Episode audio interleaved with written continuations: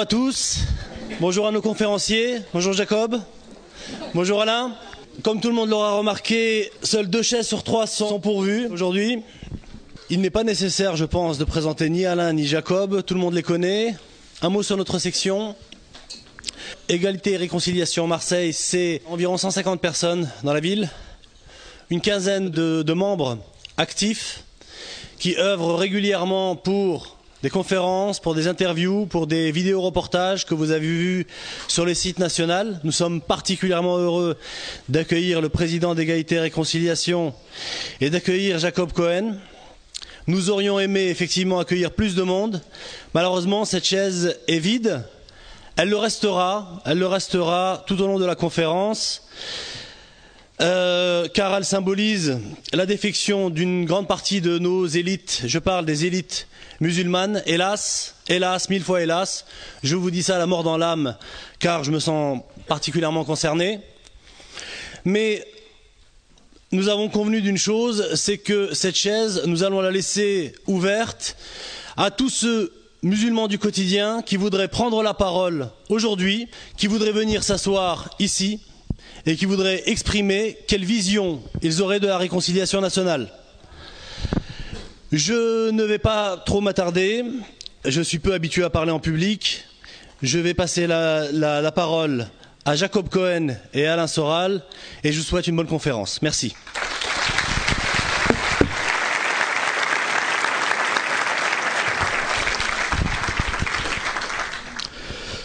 Je vais prendre mes responsabilités. Euh, je voudrais déjà remercier bien évidemment les, la section d'égalité et réconciliation qui, a fait un gros travail, qui prend aussi un risque financier en louant une salle, etc. Il y a tout cet aspect. Je voudrais remercier aussi les, gens de l'Action française, je crois, qui nous, aident aujourd'hui, bien qu'ils soient catholiques et qui, eux, ne sont pas du tout gênés de discuter avec des musulmans euh, de façon totalement ouverte. Euh, parce qu'ils pensent qu'il en va de l'intérêt supérieur de la France et que ce sont d'abord des patriotes. Donc je voudrais les remercier chaleureusement. Je voudrais remercier aussi euh, chaleureusement Jacob Cohen, qui malgré euh, les pressions qu'il subit, voire les agressions, est là, est venu sans, demander, sans poser aucune condition, que sereinement, calmement. Et je fais remarquer que Jacob Cohen, qui comme vous l'ignorez pas, est juif et euh, même ancien franc-maçon, je crois, pourrait très bien être dans une position bien plus confortable si aujourd'hui il s'alignait sur la position, on va dire, du CRIF. Et donc ça demande un courage supplémentaire quand on a le choix de choisir la facilité et de choisir finalement le courage et l'honneur. Donc je voudrais que vous en ayez conscience et que vous d'ailleurs mesuriez que le courage moral et physique n'a rien à voir avec la corpulence, c'est important. Hein c'est important de le faire remarquer. Et je vais faire remarquer aussi, pour introduire cette conférence, que moi aussi, si je suis aujourd'hui euh, sur la sellette et si je rencontre des problèmes avec le pouvoir, c'est pour des positions individuelles, parce que j'ai choisi le chemin euh, inverse à la tendance dominante actuelle. Je la préciserai tout à l'heure, mais je pense que ce que je vous annonce depuis des années se précise chaque jour un peu plus. Euh, mais je ne, suis pas en danger, je dirais, pour des raisons euh, essentielles. C'est-à-dire qu'en tant que Français de souche, de confession catholique, même si je ne suis que catholique culturel, je pourrais très bien euh, arrêter du jour au lendemain tous mes problèmes, tous mes ennuis, si je me réconciliais avec Éric Zemmour, ce qui est assez facile, et que je d'un seul coup euh, découvrais que Finkelkraut finalement ne fait que dire aujourd'hui ce que Le Pen dit depuis des années, mais qu'il n'a pas le droit de le dire.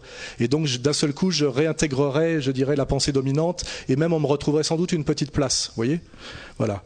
Ce qui est tragique, c'est qu'aujourd'hui, les gens qui sont en danger, non pas pour ce qu'ils font, mais pour ce qu'ils sont malgré eux, exactement comme les juifs dans les années 30 en Allemagne étaient soupçonnés, quoi qu'ils fassent, d'être des mauvaises personnes. Aujourd'hui, les gens qui sont dans cette position-là en France, ce sont les Français d'origine immigrée de confession musulmane. Je vous le dis depuis des années, je vous l'ai dit dès la loi sur la foulard par un texte que j'ai écrit en 2003 qui s'appelait Ce que cache le foulard, où j'avais découvert parce que j'ai une longue pratique politique, mais aussi parce que le professeur Schwarzenberg me l'avait confié euh, d'homme à homme. Il m'avait dit la toute puissante communauté juive organisée, hein, on ne va pas se payer de mots, a décidé stratégiquement d'inverser ses alliances. Et alors qu'avant il tendait la main aux immigrés qu'il protégeait jusque d'ailleurs dans leur délinquance contre la France de souche, qui était une stratégie du diviser pour régner. Il m'a dit cette communauté a décidé d'inverser sa stratégie à cause de la deuxième intifada et à cause de la trop grande sympathie des Français d'origine immigrée musulmans pour la cause palestinienne. Et maintenant, ils vont aller non plus aller vers les, chances pour la France, mais, mais, vers les dangereux islamistes potentiels, sachant qu'il s'agit strictement des mêmes personnes. Et ce qui m'avait été annoncé, c'est vérifié année après année. Euh, loi sur le foulard, qui soi-disant visait les signes religieux ostensibles. Vous avez bien remarqué qu'on n'a jamais parlé ni de croix ni de kippa. Il s'agissait bien effectivement de la pratique musulmane. Ça s'est encore aggravé avec la loi sur le, le voile intégral. Euh, je, vous fais une chronologie, hein, je ne prends même pas parti. Et puis récemment, on a eu bien plus violent et bien plus immédiat et bien plus évident l'affaire Charlie. Hein, l'affaire Charlie, où là, on voit vraiment qu'on est passé à une phase de violence pure et d'incitation à la violence. Et vous avez vu que récemment, on a arrêté pour la première fois un franco-algérien sur le territoire français qui voulait lui mettre des bombes dans des églises catholiques pour bien opérer la jonction judéo-chrétienne au, cas où des Français ne se sentiraient pas totalement impliqués dans cette ratonnade à venir. Voilà. Et donc, compte tenu de cette analyse que je vous fais, les gens qui sont le plus en danger aujourd'hui en France et qui donc devraient être les plus intelligents, les plus stratèges et les plus demandeurs de réconciliation nationale, sont les musulmans et les leaders musulmans. Or, le seul qui n'est pas là aujourd'hui, c'est celui qui aurait dû faire le plus d'efforts pour venir. Et non seulement il n'a pas fait d'efforts pour venir, là je vais, assumer totalement, cette personne s'est engagée à faire cette conférence. Vous imaginez bien qu'on ne s'engage pas à la légère. On fait une affiche, on loue une salle, etc. Je l'ai rencontré pendant deux heures à Paris. Nous avons discuté de tous les sujets. Il s'est engagé sur l'honneur à venir à cette conférence. Voilà. Euh, nous devions d'ailleurs nous revoir, rediscuter, etc. Il a commencé, effectivement, il faut le remarquer, à subir une puis deux gardes à vue immédiatement après son engagement, ce qui veut dire effectivement qu'il a subi de la pression, même si ce sont toujours des pressions indirectes. Il a fait un texte pour euh, le dire que nous avons publié, c'est-à-dire que nous l'avons soutenu comme nous pouvions. Et puis, bizarrement, il a commencé à faire des remarques formelles sur la conférence, c'est-à-dire qu'il voulait qu'on modifie des choses euh, euh, sur l'affiche. On a dit euh, pourquoi pas. Après, il a demandé à ce qu'on sépare les hommes et les femmes dans la salle, bien que c'est une proposition inacceptable inacceptable, bien évidemment, et complètement euh, anti-stratégique. Hein. J'ai même accepté, parce que je voulais voir jusqu'où il irait. Et après, il a posé tellement de conditions délirantes qu'à la fin, il a déclaré lui-même qu'il ne pouvait pas venir, non pas par lâcheté ou par soumission à des, à, à des autorités, mais parce que l'affiche n'était pas euh, islamiquement correcte. Un peu comme si Jacob Cohen nous avait dit que l'affiche n'était pas cachère. Voyez voilà. Et ce qui m'afflige, ce qui m'attriste, c'est que euh, nous sommes là pour parler de réconciliation nationale, pas euh, parce que j'aime l'islam particulièrement ou pas parce que euh, j'essaie de recruter des gens, mais parce que je pense que réellement il y a une volonté aujourd'hui de choc de civilisation, de conflits et de violence en France, dont les musulmans sont désignés comme boucs émissaires, et qu'il y a des gens suffisamment imbéciles, immoraux, ou, euh, ou alors, euh, je dirais, euh, avec des influences qu'ils ne veulent pas dire, qui font le sale boulot alors que ce n'est déjà pas la peine. Et je trouve, c'est pour ça d'ailleurs que j'ai accepté cette, idée de, de, chaise vide, parce que je pense qu'elle est pédagogique, puisque je sais que cet imam a déclaré ce matin qu'il allait faire un communiqué pour inciter les musulmans à quitter égalité réconciliation. Voilà. Donc c'est quelqu'un qui finalement cherche à nuire il va se rendre compte d'ailleurs qu'il a, il a en réalité très peu d'influence. Euh, et surtout, c'est tragique parce que je vais même aller. Euh, J'ai rencontré cette personne pendant deux heures euh, à Paris. D'ailleurs, c'était étrange parce que nous devions nous voir pour discuter et je lui ai donné rendez-vous dans un café. Parce qu'en France, quand on veut se rencontrer entre gens qui ne se connaissent pas, on se rencontre dans un café. Il m'a dit qu'il voulait pas être dans un café parce qu'il y avait la proximité des bouteilles d'alcool. Bon, moi, je ne bois pas d'alcool. Donc, je sais pas, vous voyez les conditions que cette, cette personne pose, alors qu'on est quand même en France. Hein, moi, je ne me mettrais pas, si j'étais au Maroc, puisqu'il est marocain, de poser une quelconque condition pour discuter avec des musulmans marocains. Mais c'est pour vous dire, en fait, à quel point ces gens qui sont censés vous représenter et qui vous représentent très mal. Et c'est d'ailleurs pour ça que c'est par immense respect pour les musulmans du quotidien avec qui je dialogue depuis plus de dix ans que je suis là, parce que sinon j'aurais dû depuis longtemps abandonner ce combat et écouter ce que me disent beaucoup de gens qui me disent pourquoi tu te fatigues Alain? Il n'y a vraiment rien à faire avec ces gens-là, etc., etc. Pourquoi je me fatigue? Parce qu'il y a les musulmans du quotidien qui se sont toujours très très bien comportés avec moi, mais qui malheureusement sont représentés par des gens qui les représentent très très mal. Et je vous le dis, plus on monte dans la hiérarchie, bien que dans l'islam il n'y ait pas de hiérarchie, plus c'est terrible. Hein et il n'y a même pas besoin d'aller jusqu'à des chalgoumis. Je veux dire, on a là un exemple. Euh, euh, heureusement qu'il y a les musulmans du quotidien, c'est ça que je dis. Et malheureusement, quelle tragédie que vos représentants. Mais je pourrais dire la même chose, quelle tragédie des représentants de l'Église catholique officielle en France, quelle tragédie des représentants politiques en France. C'est pour ça que nous sommes tous dans le même bain. J'ai honte d'être représenté par François Hollande, euh, Manuel Valls euh, et, le pape François. De même que sans doute euh, mon ami Cohen, que je laisserai parler, je ne vais pas parler à sa place, ne doit pas se sentir très très en, harmonie avec M. Kuckerman. Voilà. Cet imam m'a dit dans, dans, nos échanges qu'il y avait un témoin que lui, il n'avait pas peur euh, du pouvoir comme avaient peur les petits imams algériens pauvres, car il était d'une famille marocaine riche. Voilà ce qu'il m'a dit. Et que c'est pour ça que lui, il irait jusqu'au bout. Voilà ce qu'il m'a dit, vous voyez? Alors que peut-être que c'est effectivement ce Maroc riche dont il parle, c'est le pays qui vient d'empêcher Dieudonné de s'exprimer, n'est-ce pas? À la demande je crois, de M. Samy Gozlan, relayé par la famille Azoulay. Vous voyez? Tout ça, ce sont des vérités. La virilité, et la fierté, c'est d'accepter tout ça, c'est de l'admettre, n'est-ce pas? Car ça ne touche personne d'entre vous individuellement. Mais c'est d'admettre dans quel bain de laideur, de lâcheté et, nous sommes français euh, catholiques comme moi, à cause de notre présidence de la République et de notre clergé, euh, juifs euh, du quotidien comme M. Cohen, à cause du CRIF et du sionisme international, et aussi musulmans du quotidien, aujourd'hui qui ont droit à des représentants qu'ils n'ont pas choisis, souvent, qui se soucient très peu parce que c'est ça mon sujet. Moi, ce qui m'intéresse, c'est pas de savoir si je suis euh, islamiquement correct. C'est, je le dis très simplement, la vie quotidienne des musulmans français demain. C'est-à-dire, et je parle même de leur sécurité au quotidien. C'est ça qui m'inquiète, car je sais qu'ils ont été désignés comme bouc émissaire, que les Français de base sont en colère contre une immigration qu'ils n'ont pas voulu, avec des médias qui ont toujours mélangé l'islam, la délinquance, la jeunesse, le rap, etc. C'est-à-dire des amalgames qui ont été faits, et que ces Français à qui on demande de se taire, c'est l'exemple parfait de Jean-Marie Le Pen, depuis 30 ans et qu'on humilie et qu'on insulte, on leur dit aujourd'hui, via Marine Le Pen, vous pouvez y aller, n'est-ce pas Via Robert Ménard, via, euh, regardez même comment s'est comporté M. Tesson récemment, vous voyez Monsieur Tesson, hein, qui, a dit, qui a hurlé, c'est les musulmans qui foutent la merde. Et je vous signale qu'il a été relaxé par le tribunal. Hein quand moi je suis systématiquement condamné. Donc le, climat, il est là. La réalité, elle est là. Aujourd'hui, les musulmans ont été désignés comme bouc émissaire euh, en France, un par soutien au sionisme et aussi par rapport à la crise économique qui ne vient absolument pas du monde musulman, vous vous en doutez, mais de la finance internationale essentiellement américaine. C'est ça le contexte général et c'est ça mon analyse générale. Et moi, mon espoir, c'est la réconciliation nationale, c'est-à-dire de dire il faut que les juifs du quotidien soient honnêtes et se désolidarisent du CRISF et du sionisme à tout prix. Il faut que les Français honnêtes euh, osent combattre leur propre gouvernement et ne pas marcher dans la combine de soumission au sionisme et ne pas marcher dans la combine aussi de diabolisation des musulmans. Puisqu'aujourd'hui, le, le Français moyen, à travers les médias et les politiques, on lui demande de se soumettre entièrement au CRIF et au sionisme, mais aussi de participer à la diabolisation des musulmans, hein, avec l'affaire Charlie, etc., Je demande donc à, chacun de ces trois personnages symboliques qui étaient censés être là ce soir de résister à la facilité aux pressions et, et, de se tenir dignement et moralement. Moi, je le dis pour le plus grand intérêt de la France et du vivre ensemble en France. C'est mon message. Il est finalement assez simple. Il a toujours été le même. À un moment donné, j'ai espéré qu'au Front National, ce virage de dignité soit pris. Vous verrez qu'aujourd'hui, Jean-Marie Le Pen, qui a toujours été, que quoi qu'on puisse lui reprocher, un insoumis, vous verrez aujourd'hui qu'il a été chassé par sa propre fille, qui a compris que pour accéder enfin à une partie du pouvoir, il y avait un certain chemin de soumission à faire.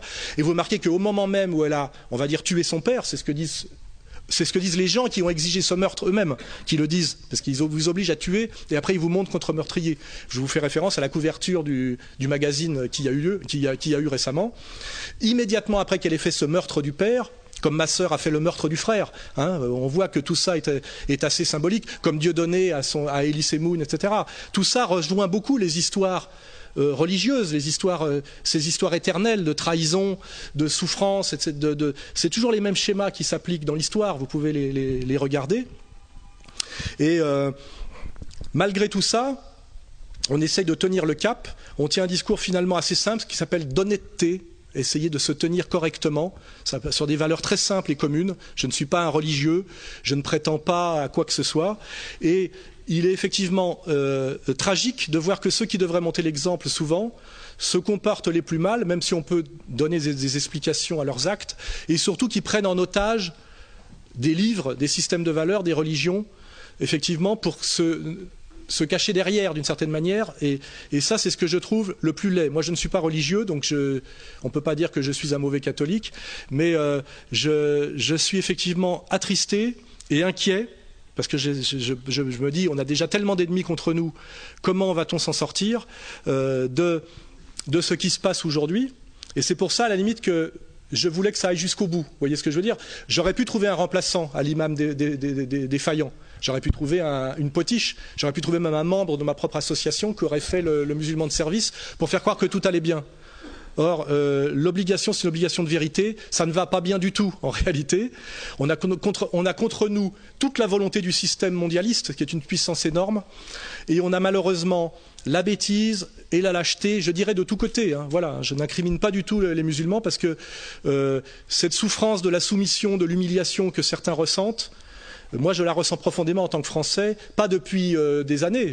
À l'époque de De Gaulle, je pouvais me sentir assez fier, mais aujourd'hui, effectivement, je pense qu'on peut fraterniser tous dans ce sentiment d'humiliation parce qu'on subit exactement la même. Hein. Euh, je vous le dis, euh, moi, en tant que Français catholique, par la double soumission de l'Église vaticandaire et, et, du pouvoir politique français, Jacob Cohen, je vais le laisser s'exprimer maintenant. Et vous, je dis, Français de confession musulmane, je dis, ne vous sentez pas plus affligé que je ne le suis euh, également. On est malheureusement tous dans le même bateau. Ce qui me fait plaisir, c'est que vous êtes là euh, nombreux. Et euh, je ne parlerai pas non plus d'ailleurs. Je ferai l'impasse sur un certain dentiste de Marseille, effectivement, qui a essayé de tout faire aussi pour saboter cette réunion et qui aussi a décidé de s'acharner contre moi, alors qu'avant il était euh, mon, mon camarade de combat pour des raisons très obscures. Mais malheureusement, ça, c'est des, c'est des choses humaines qui nous dépassent. Mais comme je vous le dis, ce n'est pas exceptionnel. Hein. Si vous regardez l'histoire du monde et l'histoire des, des, des, des, act, des acteurs politiques et moraux, etc., tout le monde, malheureusement, n'est fait de beaucoup de choses belles, effectivement, qu'on ne nomme pas, parce qu'en fait, on ne commande jamais les belles choses. Finalement, on ne commande jamais que les trahisons et les laideurs. Hein. Euh, moi, les gens, euh, euh, je me suis fâché avec quatre personnes. Je ne vous parle pas des 7000 personnes qui, travaillent avec nous et, et, avec qui ça se passe très bien. Donc, ayez aussi conscience de ça. On ne parle jamais, on ne parle toujours que de ce qui ne va pas, en réalité. Et donc, merci d'être là. Je renouvelle ma sympathie totale et entière aux musulmans du quotidien, aux juifs du quotidien et aux, catholiques du quotidien euh, qui sont souvent fort peu pratiquants, mais c'est pas grave. Et je passe immédiatement ma parole à, à, la parole à Jacob Cohen, effectivement, qui euh, a été très discret, n'a posé aucune condition et donc finalement a très peu mobilisé l'attention, contrairement à une personne finalement qui a été très présente et très perturbatrice par son absence. Voilà.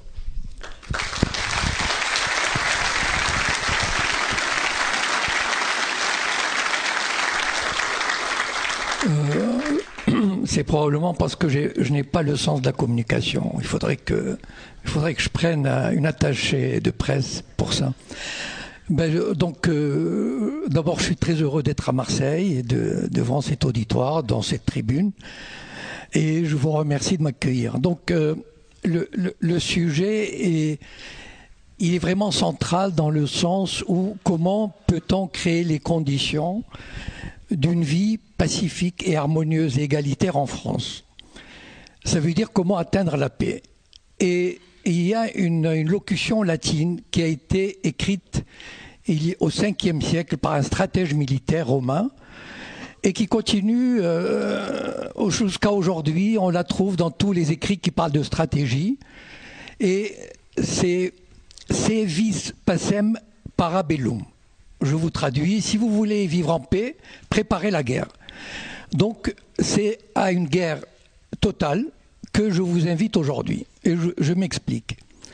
Cette guerre, vous ne l'avez pas voulu, et moi non plus, personne ne l'a voulu, mais elle nous est imposée. Elle nous est imposée, vous pouvez le constater depuis à peu près 30-40 ans, elle nous est imposée par un lobby, le lobby judéo-sioniste, qui a fait même bas sur la République, qui a fait même base sur toutes les institutions de la République et les instances médiatiques, financières, politiques, culturelles, éditoriales, euh, et j'en passe, publicitaires probablement, et, et j'en passe. Bon. Et ils sont, ils sont là à l'affût, ils ne laissent plus, ils, ils laissent de moins en moins passer les choses.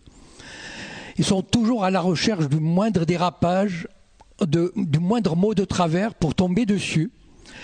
Et c'est la preuve de leur arrogance, de leur impudence et du fait qu'ils veulent absolument euh, soit diaboliser, soit terroriser, ou soit imposer le silence. Et donc, cette guerre qui nous est imposée, il faut que, euh, enfin, en tout cas, pour ceux qui ne veulent pas vivre sous cette euh, domination, il, faut, résister, il faut contrer cette guerre qui nous est imposée. Vous savez, l'égalité et la justice euh, ne sont pas des cadeaux qu'on vous offre, euh, comme on dit dans, les écoles. Liberté, égalité, fraternité. Euh, il fut un temps où c'était possible, mais malheureusement, aujourd'hui, c'est fini. C'est-à-dire que il y a une caste qui veut dominer, qui veut imposer son point de vue à une majorité et donc, cette majorité, elle a le choix. Ou bien se soumettre, ou bien euh, se rebeller et, et tenter d'inverser cette domination. Euh, je vais utiliser une image. Le lobby judéo-sioniste a tissé une toile d'araignée formidable, formidable dans le sens euh, euh, pas positive, mais une, toile d'araignée très efficace, mais par le haut. C'est-à-dire que ils dominent, euh, ils ont placé des, gens à eux, et quand ils n'ont pas des gens à eux, ils influencent suffisamment pour pouvoir contrôler euh, toutes les instances de, de, la République.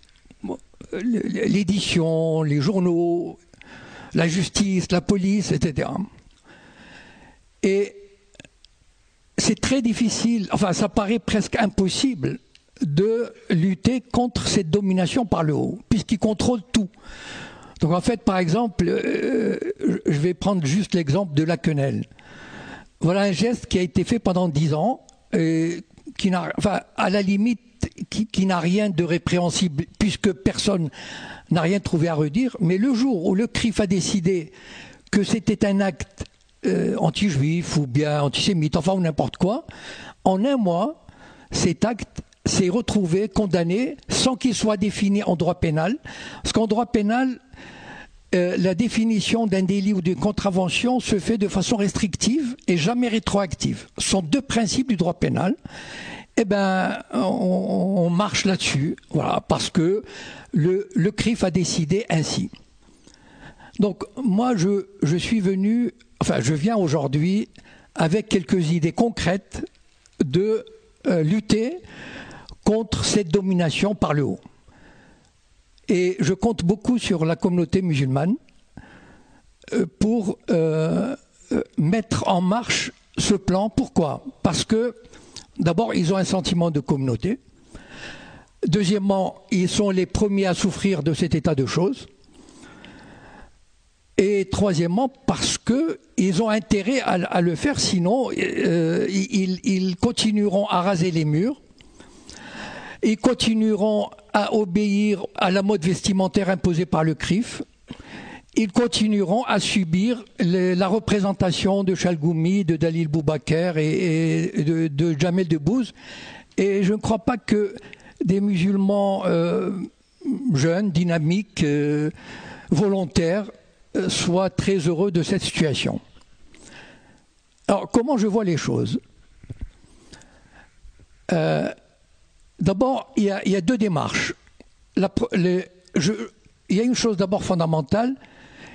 Euh, en, tout cas, ce sont mes propositions qu'on qu pourra discuter et qui, ces propositions, ces démarches ne sont pas exclusives d'autres démarches. C'est-à-dire qu'on peut très bien euh, mener en tant que musulman, par exemple, s'engager dans cette démarche et faire d'autres démarches au sein de ER, etc.. Donc, moi, je propose qu'on soit, que les musulmans s'organisent au niveau local et municipal, pas de, pas d'organisation nationale. Premièrement, et j'espère que vous le ferez dès cette semaine à Marseille, créer une union de solidarité judiciaire musulmane. J'insiste beaucoup sur le terme musulmane. Pourquoi? Il faut montrer au système, et le système n'y est pas insensible. Croyez-moi, ils ont la trouille de ça que vous vous organisiez. Il faut, il faut créer une union judiciaire, euh, d'entraide judiciaire musulmane à Marseille. Voilà. Et si vous avez des amis à Lille, à Aix, à Toulon, dites-leur de faire pareil. Comment ça se passe? Voilà. Vous allez vous constituer en petit groupe ici, enfin, et vous allez contacter, vous regardez la liste du barreau à Marseille. Et vous prenez tous les noms maghrébins et vous, prenez rendez-vous, vous allez les voir. Vous dites voilà, nous allons créer une union. Est-ce que vous pouvez nous aider, nous conseiller bénévolement Parce que, et là, j'attire votre attention sur une chose. Euh, vous savez, en football, puisque c'est une ville qui aime le football ici, euh, je vais prendre l'exemple d'une équipe jeune, dynamique, qui fait du beau football et qui euh, joue la Champions League pour la première fois. Et donc elle se dit, je vais montrer de quoi je suis capable et je joue bien. Elle se fait étaler. Et les journalistes disent, eh, ils ont fait preuve de naïveté. Bon. Donc il ne faut pas que vous fassiez preuve de naïveté.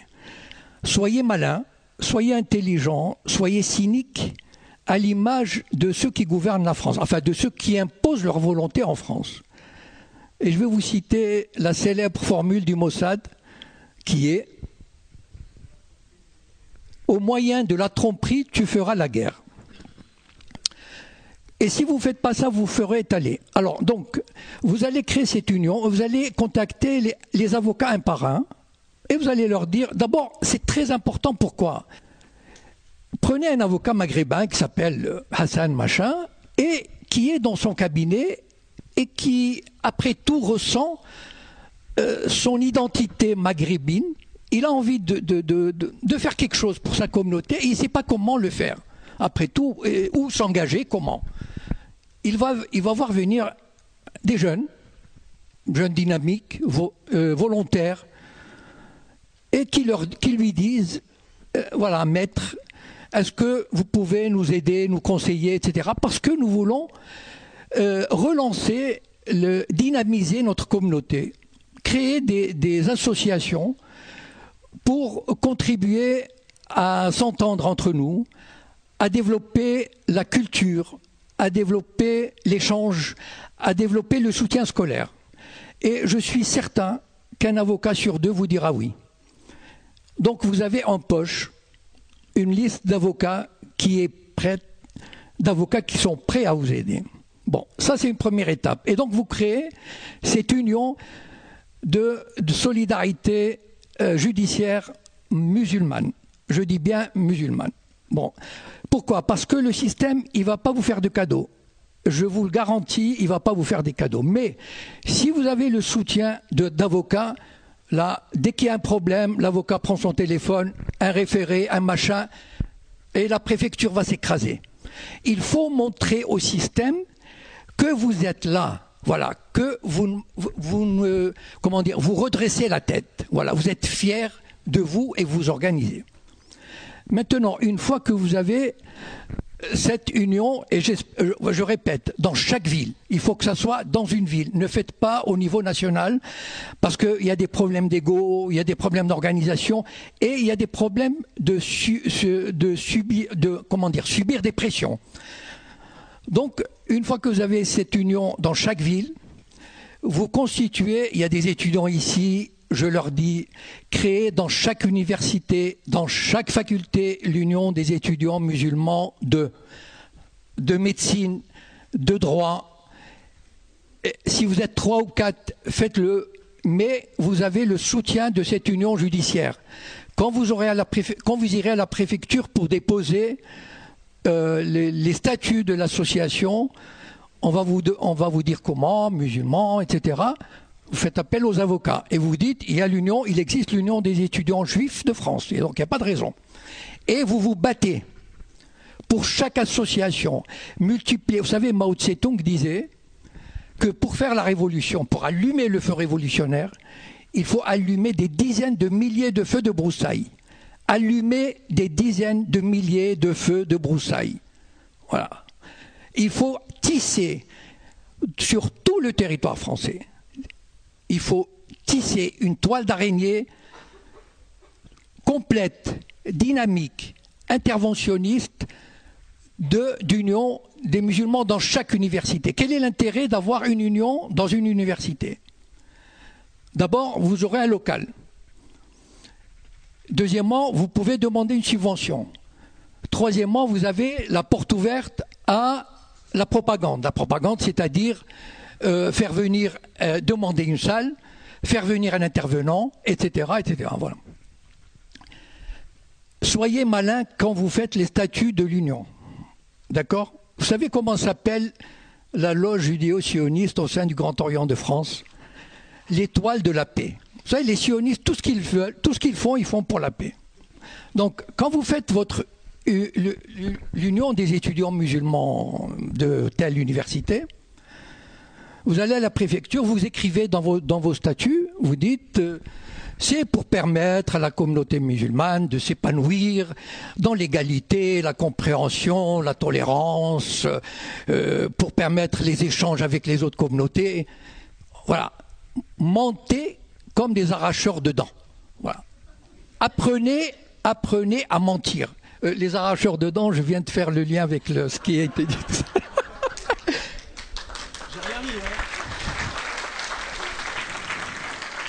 C'était involontaire, mais enfin, ça tombe bien parfois.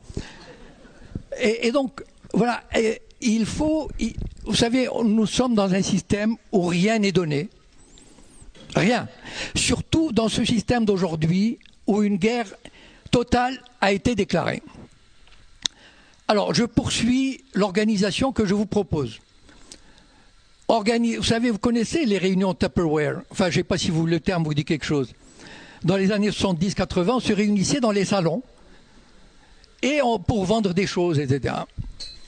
Créer des réunions, mais à la menthe. Voilà, dans un immeuble, dans un quartier, créer des comités euh, d'entraide scolaire. Euh, lisez, lisez de bons bouquins, lisez une page ou deux de bons bouquins. Lisez Franz Fanon et vous comprendrez, je vais vous lire quelques passages, vous allez voir pourquoi je, je tiens beaucoup à ce, vous allez voir ce qu'est le colonialisme. C'est-à-dire, le colonialisme, ce n'est pas seulement ce qui s'est passé en Afrique du Nord, c'est la politique depuis une trentaine d'années qui vous est imposée, qui nous est imposée. Ça, le colonialisme. Et donc, créer. Euh, euh, tout, à l'heure, je vous ai parlé des unions dans les universités, que ce soit musulmanes. Par contre, j'aimerais aussi, si ce n'est pas trop de vous demander, vous avez des jeunes frères, des sœurs qui sont collégiens, lycéens, qu'ils créent des comités d'entraide scolaire, sans musulmans, parce que sinon ils vont se heurter à des tas de trucs. quel est le but de tout ça? C'est de créer, comment dire, d'abord le militantisme favorise l'esprit d'initiative. Il faut apprendre à militer. Vous savez, ça vient, ça vient pas comme ça du jour au lendemain. On se réunit, on discute, on milite, on a un gain. Eh bien, on invente des, des moyens d'action. Et je vais vous dire pourquoi vous n'avez pas le choix. Comme je l'ai dit tout à l'heure, cette guerre, elle ira jusqu'au bout. Ou la soumission totale, ou vous inversez le processus. pourquoi vous n'avez pas le choix? Parce que la communauté juive française a changé de nature. Euh, jusqu'en 1967 environ, c'est-à-dire 1967 c'est la guerre, et euh, Israël ne dominait pas totalement et même que partiellement les, autres communautés de la diaspora, comme on l'appelle. À partir de 67, il y a eu une révolution, comment dire, de type messianique, c'est-à-dire où le sionisme, qui avait peu de rapport avec le judaïsme, s'est enfoncé dans le judaïsme, dans le messianisme, dans le mysticisme, Et il a vampirisé, si, je peux me permettre cette expression, il a vampirisé toutes les communautés juives de par le monde. Et ce qui fait que, pardon, j'ai un petit truc à la gorge, mais bon, ce qui fait que les juifs qui jusque dans les années 60 représentaient souvent, d'ailleurs vous pouvez voir, en général, des, des gens progressistes dans tous les domaines, psychanalyse, l'économie, la culture, etc., se sont mis à défendre Israël à tout prix. C'est-à-dire que, même, en France d'ailleurs, la plupart des sionistes aujourd'hui étaient d'anciens trotskistes. C'est une inversion des valeurs chez les juifs qui ont renoncé à leur identité française. Bernard-Henri Lévy, Finkelkraut, etc., n'ont plus rien de français. C'est-à-dire qu'en fait, ils n'utilisent le mot France, le passeport français, que pour mener à bien le, leur politique vis-à-vis -vis du sionisme. C'est-à-dire que l'intérêt suprême de la communauté juive en France et ailleurs, c'est la défense d'Israël. Et c'est pour cela que la communauté musulmane en particulier, qui représente la principale menace à la domination judéo-sioniste en France. Pourquoi elle représente la principale menace? Parce que si on donnait à la communauté musulmane la place qui lui revient dans toutes les institutions, mais la France changerait de politique. Elle s'éloignerait de l'Amérique, elle se rapprocherait du monde arabe, enfin, elle s'éloignerait d'Israël, etc. Et donc il fallait absolument écraser cette communauté. Et pour vous donner une illustration de cet écrasement, je vous rappelle, il y a une date qui est très importante et qui devrait vous servir de, comment dire, de phare, c'est 1983. 100 000 beurs ou 200 000, enfin, peu importe, en tout cas, un très grand nombre de beurs se sont offerts à la France. Ils ont dit à la France, voilà, nous voulons travailler, nous voulons être français, nous voulons être des citoyens. Mais qu'a fait pas la France Qu'a fait le système qui contrôle la France c'est-à-dire Julien Drey, Bernard-Henri Lévy, etc. Ils ont créé SOS Racisme et ils ont phagocyté la lutte des, musulmans. C'est ça, il faut, comprendre une chose. Vous n'avez pas le choix. Ou vous, ou vous vivez soumis, ou bien vous vous révoltez. Et je vous donne quelques clés pour cette révolte. Autre chose. Vous savez, euh, tout à l'heure, Alain parlait, a parlé du voile. Mais le voile, c'est très important. Parce qu'en fait, euh, moi, je. Comment dire je, surveille, enfin, surveiller, disons, je fais attention aux médias judéo-sionistes et aux sayanim depuis une vingtaine d'années. Et quand ils ont lancé la loi sur le voile, il y avait trois députés judéo-sionistes, dont Julien Drey et Jacques Lang. Et à l'époque, bon, évidemment, enfin, j'étais pas connu, j'avais pas écrit, et j'étais pas dans des associations, il n'y avait pas Facebook, mais je, voyais venir, c'est extraordinaire. Et ben, et, et j'avais un peu de culture. Et donc, je pensais, je pensais au texte de Franz Fanon, et je vais vous dire quelques passages pour vous montrer que la loi sur le voile n'est pas juste un truc sur le voile, mais Franz Fanon, pour, ceux qui le découvrent, c'est un psychiatre euh, antillais qui a, été envoyé en Algérie et qui est devenu, à la fin des années 50, le porte-parole. Euh, tout le monde jurait, enfin tous les anticolonialistes ne juraient que par Franz Fanon. Donc voilà ce qu'il écrivait sur le voile en 57. Le, le pouvoir colonialiste euh, français voulait dévoiler les filles algériennes, déjà à l'époque. Pourquoi? Alors je vous lis quelques passages, euh, si vous permettez. Les responsables de l'administration française en Algérie, préposés à la destruction de l'originalité du peuple, chargés par les pouvoirs de procéder coûte que coûte à la désagrégation des formes d'existence susceptibles d'évoquer de près ou de loin une réalité nationale, vont porter le maximum de leurs efforts sur le port du voile, conçu en l'occurrence comme, comme, symbole du statut de la femme algérienne. Une telle position n'est pas la conséquence d'une intuition fortuite. C'est la situation de la femme qui sera alors prise comme thème d'action. L'administration dominante veut défendre solennellement la femme humiliée, mise à l'écart, cloîtrée. On décrit les possibilités immenses de la femme malheureusement transformé par l'homme algérien en objet inerte, démonétisé, voire déshumanisé. Les comportements de l'Algérien est dénoncé très fermement et assimilé à des survivances moyenâgeuses et barbares. Vous pouvez retrouver pas mal de choses dans la période actuelle. Je continue. Convertir la femme, la gagner aux valeurs étrangères, l'arracher à son statut, c'est à la fois conquérir un pouvoir réel sur l'homme et posséder les moyens pratiques, efficaces de de déstructurer la culture algérienne. Par contre, là, il parle des médecins et enfin de, la classe, euh, comment dire, libérée, moderne des Algériens, qui subit les pressions de, des colons français pour euh, faire enlever le voile à la femme. Par contre, l'avocat et le médecin sont dénoncés avec une exceptionnelle vigueur. Ces intellectuels qui maintiennent leurs épouses dans un état de semi-esclavage sont littéralement désignés du doigt. La société coloniale s'insurge avec véhémence contre cette mise à l'écart de la femme algérienne. On s'inquiète, on se préoccupe de ces malheureuses condamnées à faire des gosses emmurés, interdites. L'agressivité de l'occupant, donc ses espoirs, sort décuplé après chaque visage découvert. Chaque nouvelle femme algérienne dévoilée annonce à l'occupant une société algérienne au système de défense en voie de dislocation ouverte et défoncée.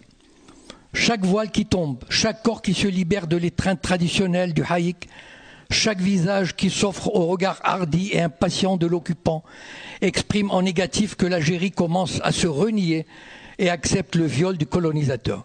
La société algérienne, avec chaque voile abandonné, semble accepter de se mettre à l'école du maître et décider de changer ses habitudes sous la direction et le patronage de l'occupant. Voilà. Euh, j'aurais voulu, c'est-à-dire que en créant ces comités de lecture, ces comités de quartier, ces comités d'immeubles, voilà, vous prenez un livre, quelques pages, faites un thé à la menthe et vous discutez, vous invitez un prof d'université, vous invitez un prof de philo. Apprenez à vous organiser, apprenez, comment dire, apprenez à vous réveiller, à vous stimuler, à développer l'interactivité et la solidarité. Alors, euh, j'aurais juste voulu que j'ai une page Facebook et j'aurais voulu qu'on m'annonce euh, peut-être cette semaine, pourquoi pas, que des unions judiciaires ont été créées, des, euh, unions des étudiants, etc., ont été créées dans telle fac, etc., etc. Et n'oubliez pas une chose, si vous voulez gagner la paix, préparez-vous à la guerre. Je vous remercie de votre attention.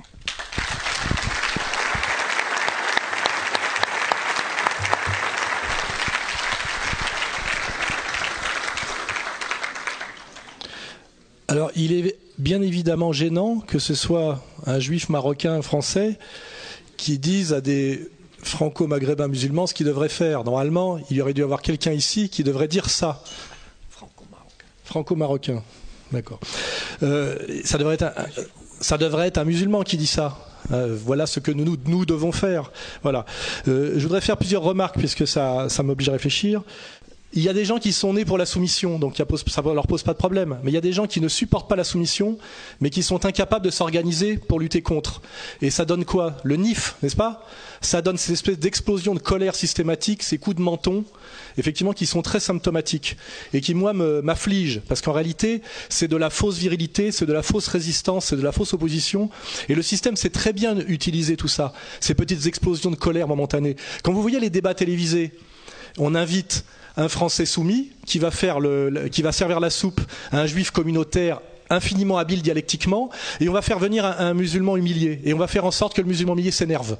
Et puis on va lui dire, mais pourquoi vous vous énervez? Sous-entendu, vous n'êtes pas vraiment bien inséré dans la société française, vous êtes quelqu'un d'agressif, de belliqueux. Parce qu'en fait, effectivement, on a créé cette situation-là. Et cette situation-là, que j'ai vu très souvent dans les médias, et qui, fait beaucoup de peine, parce qu'on sait, moi je sais comment ça va finir. C'est pour ceux qui ont vu ma vidéo avec Arte, j'ai quand même la bouteille, j'ai le métier, je sais. Mais il faut beaucoup de métiers pour comprendre toute, toute cette ingénierie sociale pour qu'on amène les gens à leur caricature, qu'on les soumette, qu'on les amène à l'opposé de là où ils voulaient aller. Euh, tout ce dont a parlé M. Cohen tout à l'heure, c'est la nécessité de l'organisation et du réseau.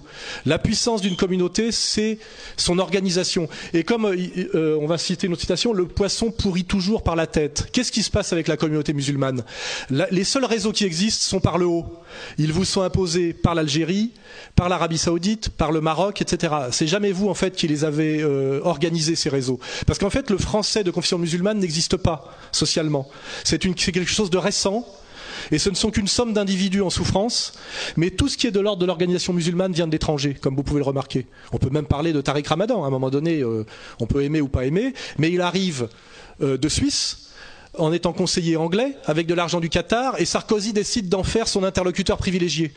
La question que je pose à l'époque, il y a plusieurs millions de musulmans en France, 7 millions peut-être, il n'y a pas un Français de confession musulmane, qui soit d'ailleurs d'origine maghrébine ou converti, pour parler au nom des musulmans, il faut toujours qu'on aille chercher un, un chalgoumi, qui lui est carrément un type qui ne peut pas mettre les pieds aux États-Unis parce qu'il a un dossier euh, d'extrémistes terroristes. Donc un type retourné, un type qui vient d'ailleurs. En réalité, aujourd'hui, les musulmans sont nombreux. On prétend qu'il y a une communauté musulmane parce qu'il y a une adhésion à la même religion, mais il n'y a pas de communauté musulmane au sens organisationnel. Effectivement, l'association des étudiants juifs de France passe son temps à me persécuter au tribunal, alors que statistiquement, il ne représente rien. La LICRA passe son temps à m'envoyer au tribunal, alors que statistiquement, elle ne présente rien. Et nous sommes en permanence humiliés et soumis par un tout petit nombre qui a su bien s'organiser et qui joue d'ailleurs jamais l'agressivité ou la colère ou la, gueulante. Ils sont toujours en train de pleurnicher, comme vous avez remarqué. Et ils, ils, parlent toujours très calmement. Mais ils vous la mettent profond systématiquement à chaque fois. Vous voyez? Voilà. Et ça, c'est parce que, effectivement, ils ont cette, cette, stratégie qui est malheureusement obligatoire de l'organisation en réseau et, du maillage, ce qu'on appelle la toile d'araignée partout. Et effectivement, euh, euh, moi je fais partie d'une communauté, la communauté française de souche, dont on a démaillé tous les réseaux. Hein euh, on a démaillé le gaullisme, euh, on a démaillé le catholicisme. Hein c'est un long travail qui s'est fait depuis la Révolution française pour que nous ne soyons plus effectivement que des individus. Et on nous a dit en plus, soyez des individus, c'est-à-dire liberté, égalité, fraternité. Il n'y a pas de communauté, parce que ça aussi, ce mensonge anticommunautariste, j'en ai marre aussi. Quand Eric Zemmour nous, prétend lutter comme moi contre le communautarisme, c'est pas vrai. Ils veulent que nous soyons tous des individus bien seuls et bien sur notre contre-soi moral pour que les seules communautés organisées qui existent, on sait laquelle elle est, puissent nous dominer comme trois loups dominent euh, des milliers de moutons. En réalité, il n'existe que les communautés. Et toute euh, organisation sociale est un dialogue entre communautés. Hein. Et c'est pour ça que maintenant, comme je trouve gênant quelque part que ce soit à moi ou à Jacob d'expliquer à d'autres ce qu'ils devraient faire, j'aimerais euh, euh, peut-être pas qu'un musulman vienne s'installer ici, parce qu'il faudrait d'abord qu'il soit légitime, mandaté, et puis qu'il ait aussi soit le courage, mais je ne veux pas dire ça, mais je veux dire, c'est peut-être une prise de risque d'être filmé et de se retrouver après jeté à la vindicte. Parce que moi, ce que je fais remarquer, c'est que moi, je porte mon nom, mon visage en permanence. Je ne suis pas caché. Euh, caché. Je suis. À un moment donné, il y a la moralité, c'est aussi ça. C'est le combat doit être égal. Donc moi, s'il y a un musulman qui maîtrise euh, le sujet et qui veut venir s'asseoir là et, et, assumer le rôle du musulman qui n'est pas là, j'en serais très content. S'il y en a un dans la salle, je l'invite immédiatement. Tu, tu, veux jouer ce rôle? Non? Vous êtes plusieurs? D'accord, d'accord. Ben non, viens, viens. D'ailleurs, il y en a. S'il y en a qu'un, c'est bien. Comme ça, il n'y aura pas de dispute. Bravo. Bravo. Parce que je vais vous faire une confidence. Euh, quand j'ai su. Euh, euh, parce que l'imam qui dit qu'il voulait venir, je fais remarquer qu'il a annoncé sans me prévenir sur Islam Info que la conférence était annulée. C'est-à-dire, il a bien dit qu'il viendrait pas et il a saboté la conférence. Hein. Et malgré tout, Jusqu'à hier soir, il a continué à négocier, je viendrai peut-être, sous-entendu, il faisait jouer sa capacité de nuisance. Comme si moi, j'allais me soumettre de peur qu'il n'y ait pas de musulmans et qu'on dit, voyez, Soral n'arrive pas à discuter avec les musulmans. C'est-à-dire que c'était faire une pression par une menace qui prenait en otage en réalité les musulmans. Parce que qui va se réjouir de ce petit clash? C'est la communauté organisée. Et qui va en être la victime première? Moi, les gens du Front National vont dire, tu vois, mon pauvre Soral, tu fais tellement d'efforts avec ces Maghrébins, on t'avait prévenu. Ce sont des lâches, des soumis, et ils te poignarderont dans le dos. C'est ce qu'on me dit toute la journée. Et c'est ce que me dit Marine Le Pen, vous voyez? Donc qui va tirer les marrons du feu de ce petit numéro narcissique? Sans compter que je vois, il y a peut-être eu des interventions extérieures. Hein. Un imam marocain peut-être rendait compte euh, euh, au gouvernement marocain, et je ne suis pas sûr que le Maroc soit le pays le plus courageux pour la lutte, la résistance à la domination sioniste. Hein. Et quand je dis ça, je connais bien le sujet. Voilà. Donc, il est temps, je le dis, que un musulman, qui soit d'ailleurs converti ou, d'origine maghrébine, parce qu'à la limite, musulman est une religion, hein, euh, assume effectivement ce rôle, euh, nous présente, euh, voilà, ce, prenne la parole, voilà, parce que moi, j'en ai marre de parler au nom des autres, voilà. Merci beaucoup, Alain.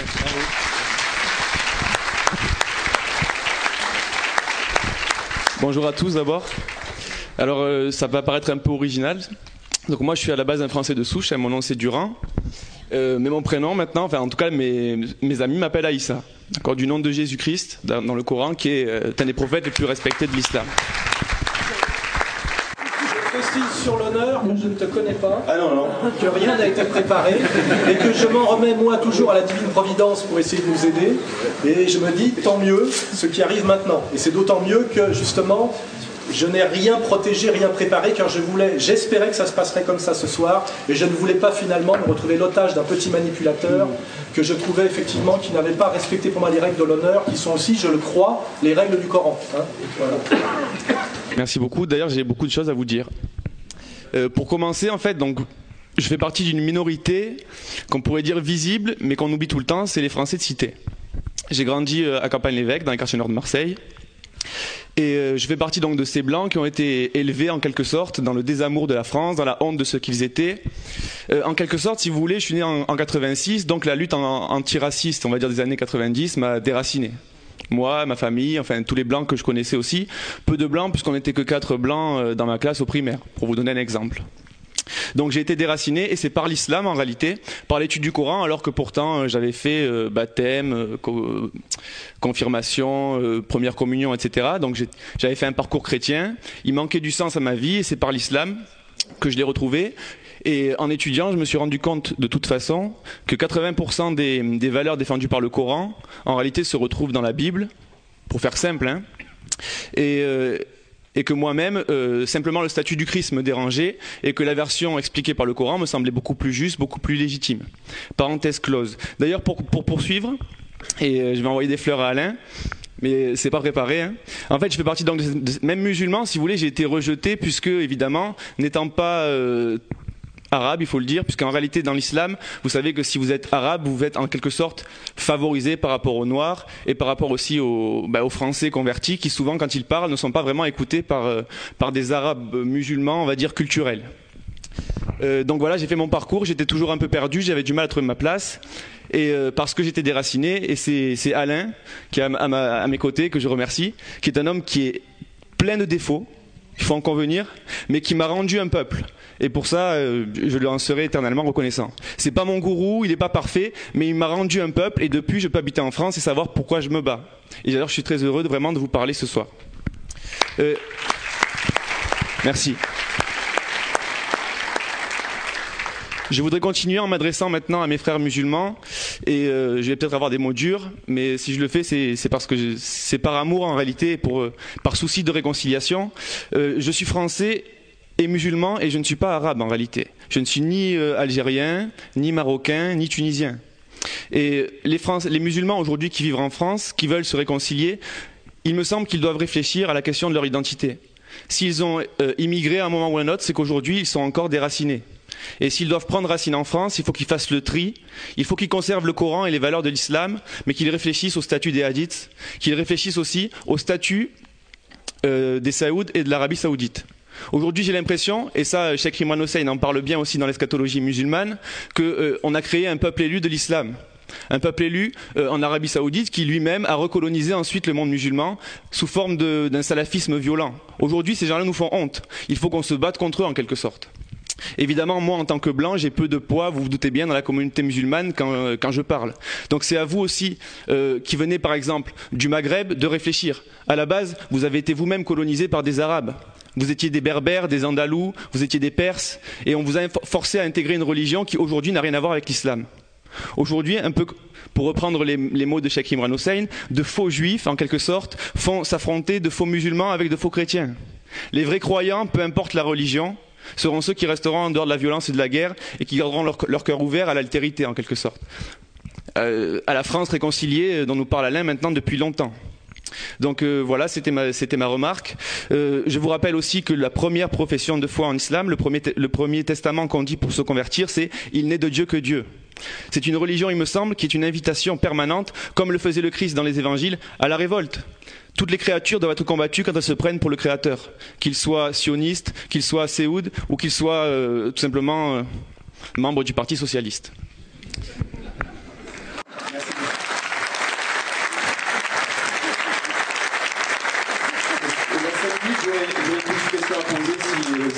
On, fera les questions évidemment après.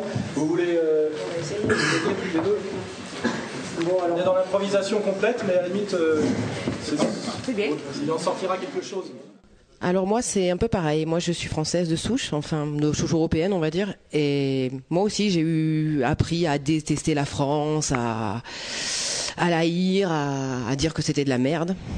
Et puis euh, puis un jour je me suis convertie. Et à partir de là, euh, ben, l'amour de, l'être humain, quel qu'il soit, de, soi-même, puisqu'on en est un d'être humain, et, de la France est venu avec. Ça peut paraître un peu antagoniste, mais je vous jure, c'est vrai. Résultat des courses, un jour, j'ai rencontré une jeune fille qui était elle-même musulmane, qui m'a montré ER. Je connaissais pas, je dormais complet. Et à partir de là, effectivement, comme mon amour pour la France était revenu, je me suis dit, mais ouais, mais c'est là qu'il faut que j'aille. Et d'un seul coup, ouais, j'étais non seulement là, en tant qu'être humain, aimé de son Dieu, et capable d'aimer les autres, dans un amour de la France profond. À partir de là, on se pose la question, on peut être musulman et aimer son pays? Ben oui. Il y a beaucoup de gens qui disent que non, mais oui. Et à partir de là, ouais, j'ai commencé à chercher, à me faire des amis, à aimer même ceux qui croyaient en Dieu alors que je détestais Dieu avant, vous voyez, donc euh, les chrétiens, les catholiques, tout ça, euh, je suis commencé à les aimer et à devenir amie avec eux, ce que j'étais incapable de faire avant puisque j'étais une athée euh, révoltée. Et donc voilà, c'est aussi ce parcours atypique qui fait que c'est pas simple parce qu'effectivement on pèse pour pas grand chose. Mais effectivement, c'est intéressant parce que du coup, ça tord le cou à plein d'idées reçues. Parce que quand on me voit, on se dit pas que je suis musulmane. Et pour les Français de souche qui ont la haine de l'islam, quand ils me voient et qui réalisent après que je suis musulmane, ils se disent ah, ça fait comme un espèce de bug qui fait qu'après ils vont se poser la question. Rien que pour ça, je suis contente. Je leur fais se poser des questions. Voilà. Et j'avais pas prévu de parler, mais voilà, c'est fait.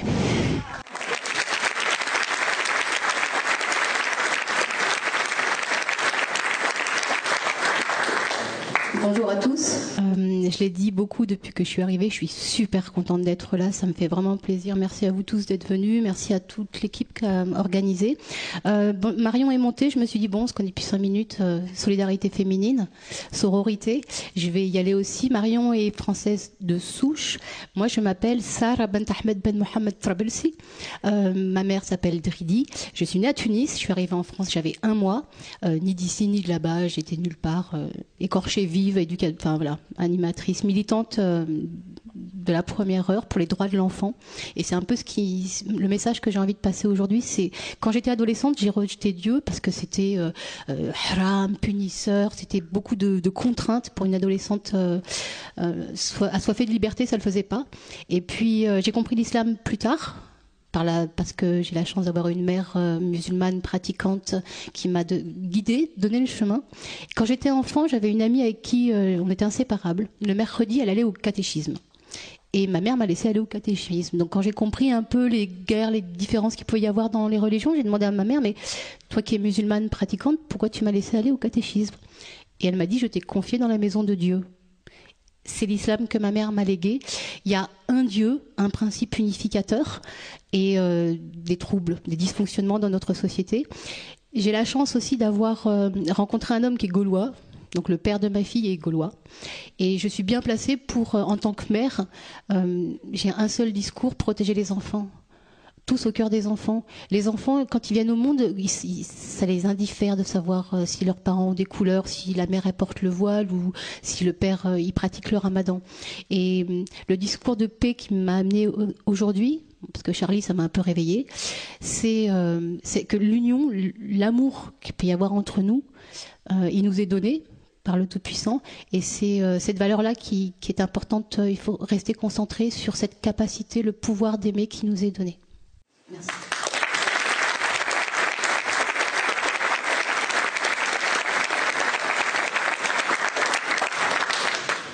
Oui, je vais faire mon travail de transformer l'émotion en concept. Effectivement, ça me fait penser à deux remarques importantes. C'est déjà, il y a des gens ici qui ne sont ni musulmans, ni catholiques, qui se, en réalité, qui sont, le bon mot, c'est athées et pas laïcs. Et je veux bien abstraire là-dessus. En réalité, il y a une religion d'État en France qui a remplacé le catholicisme, qui est la laïcité.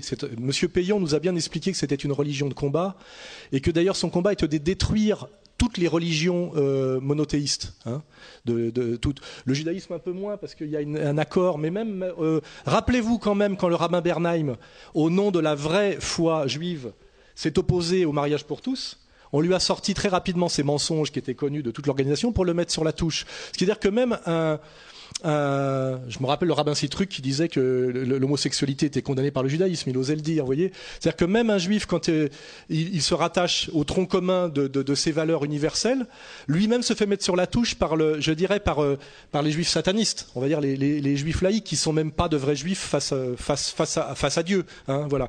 Et donc c'est pour bien dire qu'il y a en fait, il est tragique de mener des combats entre musulmans authentiques, chrétiens authentiques, voire juifs authentiques, au nom de petits détails. Parce qu'effectivement, plus on s'éloigne de la vraie foi, plus on est dans les détails. C'est ça, moi, qui me gêne, effectivement, chez certains. C'est qu'à d'un seul coup, ils trouvent que euh, l'affiche de la, conférence n'est pas halal. Vous voyez, en réalité, plus on s'éloigne de Dieu sur le fond, plus on le cache sur la forme. Il y a une pièce de théâtre en France très connue qui s'appelle Tartuffe, qui est l'histoire des faux dévots, qui est l'histoire justement du jansénisme. Intéressez-vous aux, conférences de Marion Sigaud, de Marion Sigaud, qui fait que et Jésus en a parlé aussi, en parlant justement des, du Sanhédrin et des, pharisiens. Effectivement, plus il y en a qui sont sur la forme, plus c'est pour cacher que sur le fond, ils ont tout lâché. Et ce qui est fondamental, c'est le fond. Hein. c'est le fond, c'est les valeurs, c'est le cœur, effectivement. C'est pour ça que euh, je suis content de ces interventions. Et, pour mettre du concept, effectivement, moi, une des idées que j'avais, c'était le front de la foi. Et pourtant, je suis un catholique au sens de Charles Maurras. Ça, c'est pour saluer mes amis de mes amis de l'Action française, Charles Maurras n'était pas religieux, mais il était pour que le catholicisme revienne une religion d'État car c'était une, intelligence politique, et c'était, c'est, un peu ma position. Je suis pour que le catholicisme revienne une religion d'État qui tend la main aux autres religions invitées.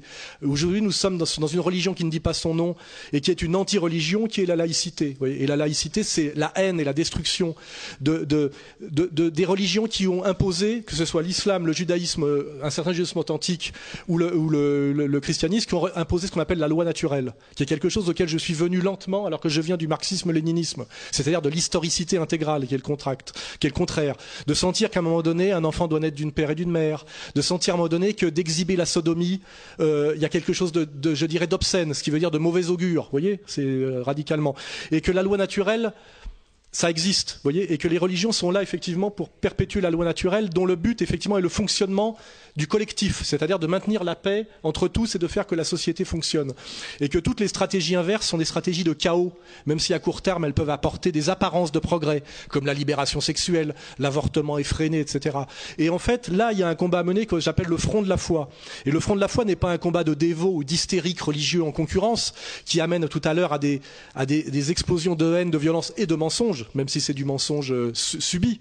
C'est-à-dire qu'à un moment donné, quelqu'un manipule quelqu'un en lui mentant après avoir essayé de, foutre en l'air une réunion œcuménique et en ayant, en ayant menti et en ayant trahi sa parole. Ça fait beaucoup pour un représentant religieux. Hein. J'insiste là-dessus et je suis impitoyable là-dessus. Hein.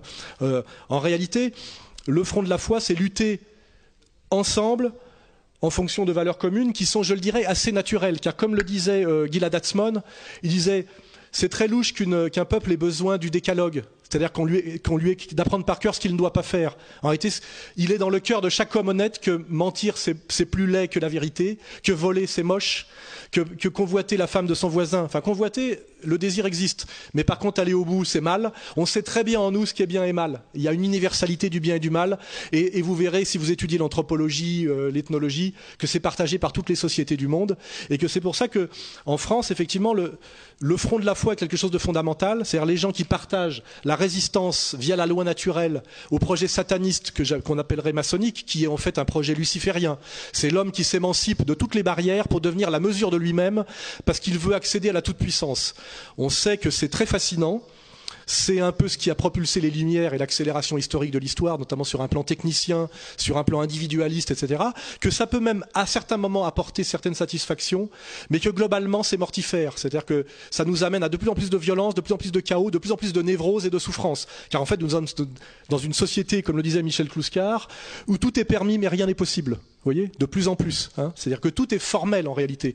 Où il y a des femmes à poil partout sur les affiches, mais on vit dans une extrême solitude, où la pornographie euh, empêche, euh, je dirais, l'érotisme euh, sain et parce que moi j'ai pas de je suis pas comment dirais-je un Torquemada des braguettes hein. je sais très bien que l'amour à travers une femme passe aussi par le corps. Mais on sait très bien la, barrière entre l'érotisme sain et amoureux et la perversité. On le sait tous en nous-mêmes. Et on sait très bien que monter au pinacle des gens qui se vantent de coucher avec des enfants ou qui disent qu'au-dessus de 14 ans c'est dégoûtant. Et quand on voit en ce moment les affiches qu'il y a pour essayer de redynamiser le tourisme en Tunisie, et que ces affiches nous montrent qui? Nous montrent euh, euh, Frédéric Mitterrand et Bertrand Delanoë. C'est-à-dire que c'est en gros un appel au pour redynamiser le tourisme, le tourisme sexuel en Tunisie. Et vous savez ce que c'est que la tragédie du tourisme sexuel au Maghreb, sauf en Algérie, pour des raisons à la limite qui fait qu'on respecte l'Algérie. Il y a encore quelque chose de, solide là-bas, mais je ne vais pas raconter ce que c'est que le, drame du Maroc et de la Tunisie à ce, niveau-là. Et tout ça, effectivement, c'est des atteintes à la loi naturelle, au nom de la liberté, de la transgression, des choses culturellement que je connais, puisqu'effectivement, il y a eu toute une mode et intéressante de la transgression. On a étudié dans les années 60-70 le marquis de Sade comme apôtre de la liberté, etc. etc. Tout ça n'est pas à repousser bêtement d'un revers de main, c'est à analyser et à comprendre jusqu'au bout.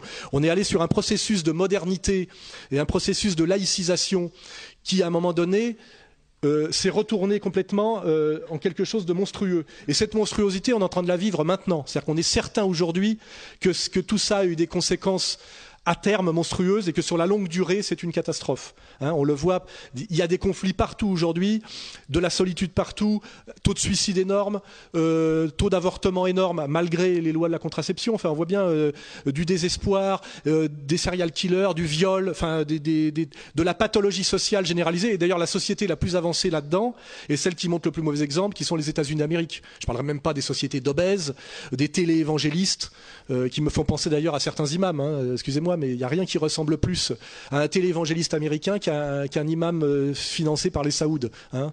C'est pas du tout. On est très très loin de la, religion saine, à mon avis, et c'est les mêmes, signes. Hein. L'arrogance, les apparences, la violence verbale, le, pléthore de citations, toujours euh, pour cacher finalement derrière un désir de puissance, beaucoup de violence, pas mal de malhonnêteté, voyez. Et ça, je le dis, ce front de la foi, c'est voilà, c'est les gens qui sont là. Moi, je suis un, je dis un chrétien culturel et peut-être beaucoup plus chrétien que je ne le crois, puisque finalement, euh, euh, même si je ne pratique pas, euh, je suis hanté malgré moi dès la naissance par le, le Christ comme comme modèle, comme modèle de combattant à suivre. Et je dis bien modèle de combattant. Hein. C'est pas le christianisme dégénéré qui fait d'ailleurs que je comprends que certains se tournent vers l'islam parce qu'on nous a transformé notre religion qui était une une, vraie religion, c'est-à-dire un système de valeurs qui, qui, qui, qui, aide à construire les hommes et, la société en quelque chose de, de niais, de soumis, de, de et de, soumis à qui d'ailleurs, il faudrait se poser la question, où on voit aujourd'hui le pape François aller se prosterner devant le, le grand congrès des, rabbins, alors que euh, quiconque a une formation théologique catholique sait effectivement contre qui le Christ a lutté, hein, et que, le, et que le, le, catholique jamais ne persécute le juif, mais par contre il essaye de le convertir, il essaye de le, de le, ramener à la vraie foi. C'est sa mission. Donc quand on voit aujourd'hui un apôtre euh, de la nouvelle alliance aller se prosterner euh, euh, vers l'ancienne alliance qui est la négation de la nouvelle, donc la négation du Christ et de ce pourquoi il est venu, on est réellement face à une soumission intégrale. Et, on peut se dire, ma, religion aussi a été trahie. C'est pour ça que je vous dis, je peux je peux être un peu ironique et méchant par rapport à, la, un certain islam saoudien actuel, parce qu'en fait, nous vivons exactement la même chose avec le catholicisme vaticandaire. Et je crois d'ailleurs que euh, pour euh, faire référence au judaïsme, euh, il y a un siècle, un seul pour cent des juifs étaient sionistes. Et, et, la, religion juive était antisioniste absolument. Aujourd'hui, le sionisme a racheté entièrement et converti la religion juive. C'est-à-dire que la religion s'est soumise au pouvoir des Rothschild. Donc nous sommes tous dans cette même période d'inversion satanique de nos, religions respectives, qui finalement ont toutes D'ailleurs, il y, a une connexion. Hein. si on voit les Saouds, Wall Street, le pétrodollar, nous sommes tous aujourd'hui dans le même bateau et nous sommes tous aujourd'hui soumis, je dirais, à la violence et à la séduction de Satan. C'est pour ça que je fais beaucoup d'efforts, malgré mon caractère naturel emporté, pour ne pas m'énerver. Mais c'est vrai que des fois, c'est douloureux. voilà. Et je veux m'excuser auprès de effectivement de, lui avoir imposé cette épreuve, car lui est marseillais et musulman, c'est plus dur que pour moi qui vais repartir demain. Mais malheureusement, je, crois que, en mon âme et conscience, il était on a fait tout ce qu'on a pu pour éviter, franchement. Et euh, je crois que on ne te remettra pas ta, parole en doute. J'ai vraiment fait, mon âme et conscience, tout ce que j'ai pu pour éviter euh, que ça se passe mal. Et d'ailleurs, on avait dit, Inch'Allah, ça se passera bien quand même. Et c'est ce qui est en train de se passer. Merci à vous tous.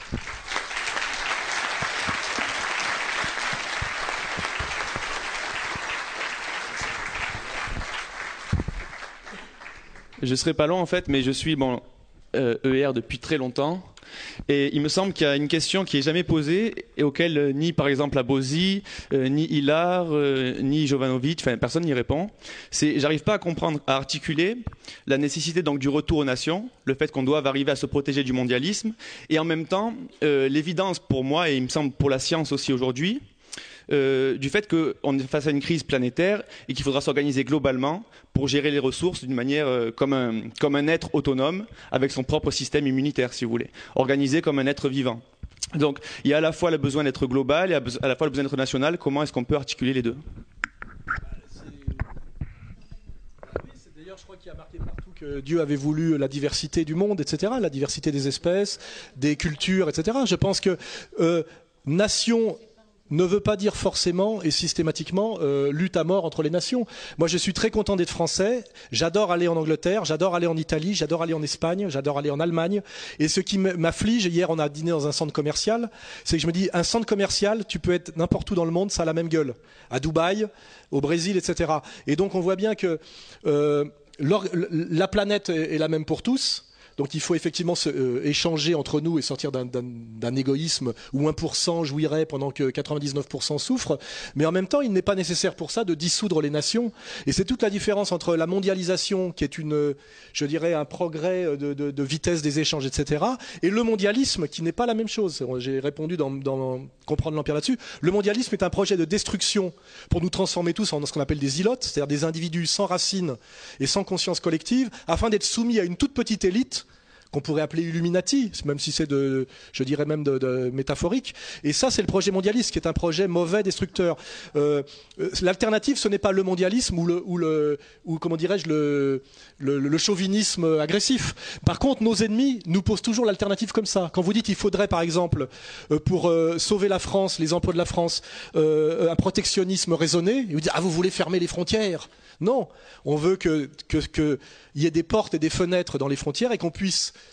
exactement comme on gère euh, euh, une maison, les ouvrir relativement ou pas par des taxations douanières euh, intelligentes en fonction des besoins stratégiques, etc., des emplois, etc. Et ça, c'est l'ennemi qui pose cette alternative radicale, mondialisation ou guerre totale entre les nations. Et vous verrez d'ailleurs que le mondialisme est un projet de chaos. Parce qu'en réalité, le mondialisme veut une soumission totale, une réduction d'esclavage total de tous les hommes par une toute petite minorité, mais pour y arriver, il, met le monde à feu et à sang. Et en ce moment, vous voyez bien que ce processus, par exemple, de soumission de l'islam, parce qu'on est en train aujourd'hui de faire à l'islam ce qu'on a fait au catholicisme au siècle dernier, qui procède par une guerre euh, inter-musulmane organisée systématiquement avec Daesh, car n'oublions pas que cet islam radical tue essentiellement des musulmans, et que pour le cacher, il faut organiser des vidéos très très louche où on voit des gens en orange euh, et, organiser des spectacles d'assassinat d'individus chrétiens pour effectivement nous cacher qu'en ce moment, il s'opère une destruction du monde musulman. Et sur le plan théologique, j'ai relayé euh, sur le site Égalité et Réconciliation la, dernière euh, trouvaille d'un certain Félix Marquardt, qui, prétend s'être converti à l'islam hier et qui d'ailleurs avec Tariq Ramadan veut, pour soi-disant lutter contre Daesh et le côté rétrograde et violent de l'islam, comme pouvait être rétrograde la femme voilée algérienne citée par Franz Fanon, veut aider effectivement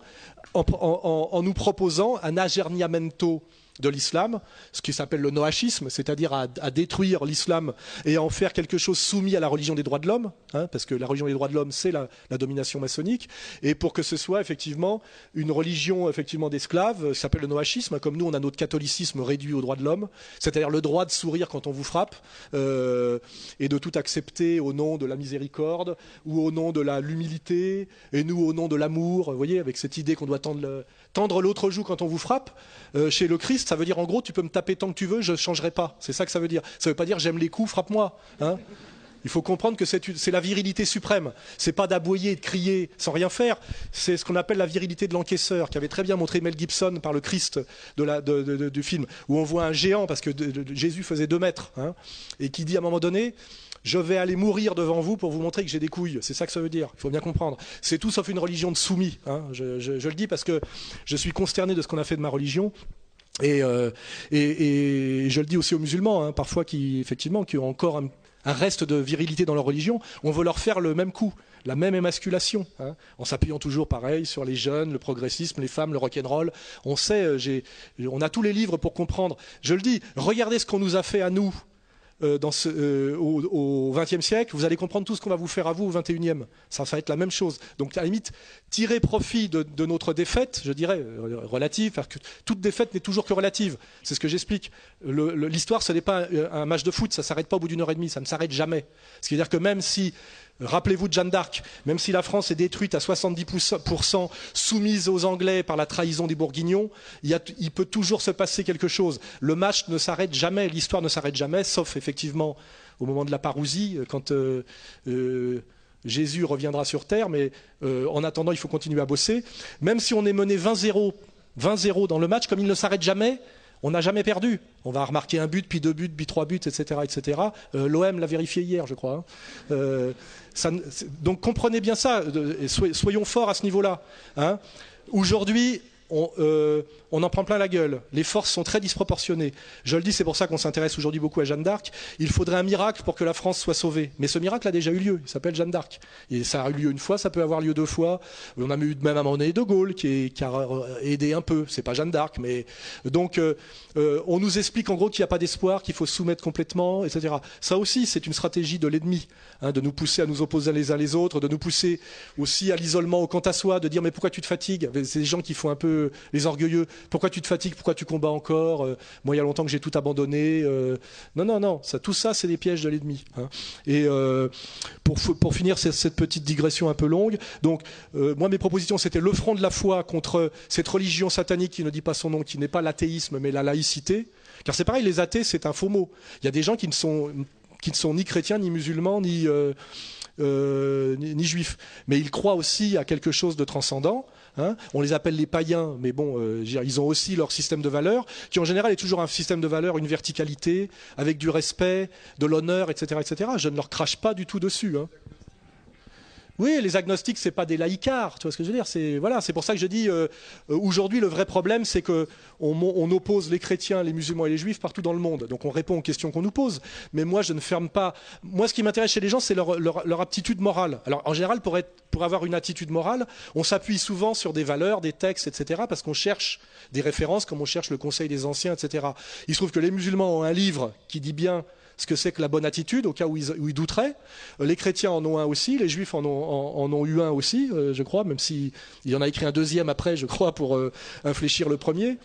Euh, et puis il y en a d'autres, ils s'appuient sur, euh, sur d'autres choses. Mais je ne crois pas que les Celtes du temps des Gaulois, qui, on va dire, étaient polythéistes, euh, étaient une société ignoble où on tuait les enfants et où on massacrait les vieillards. Hein, voilà. Donc je dis simplement, la France est un pays effectivement chrétien catholique, la fille aînée de l'Église, c'est une certitude. Nous sommes dans l'immense majorité des chrétiens culturels, même quand on n'en a pas conscience. En réalité, les valeurs, la gentillesse humaniste du français moyen qui fait qu'il supporte énormément de choses en fermant sa gueule, c'est parce qu'en réalité, même sans s'en rendre compte, il est un bon chrétien. Vous voyez ce que je veux dire Mais euh, voilà, donc, euh, donc euh, pardon?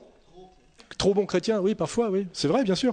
Et puis il y a aussi une deuxième question que je voulais aborder, mais c'est pas moi qui vais la développer. C'est effectivement une des pistes que j'avais lancées à l'époque, je crois en 2008-2009, ce qui était un texte que j'avais écrit qui s'appelait À l'ombre du minaret en flammes, était de la nécessité stratégique et même, je dirais, théologique de découpler un peu l'islam de l'arabité. Et c'est intéressant, pour ça que j'aime bien chez Kim Ramoseigne. Aujourd'hui, finalement, l'islam le plus intéressant pour moi, c'est l'islam indonésien ou asiatique. Parce qu'il n'a pas subi, subi de, de pressions politiques qui l'ont dénaturé, qui sont le la colonisation, la décolonisation, euh, euh, ce, qui, renvoie au Maghreb euh, et au, au, Macrèche et au Maghreb. Finalement, les théologiens les plus libres pour parler d'islam librement et intelligemment, aujourd'hui sont plutôt dans la sphère asiatique parce qu'ils ne subissent pas d'oppression politique et de manipulation politique et de corruption.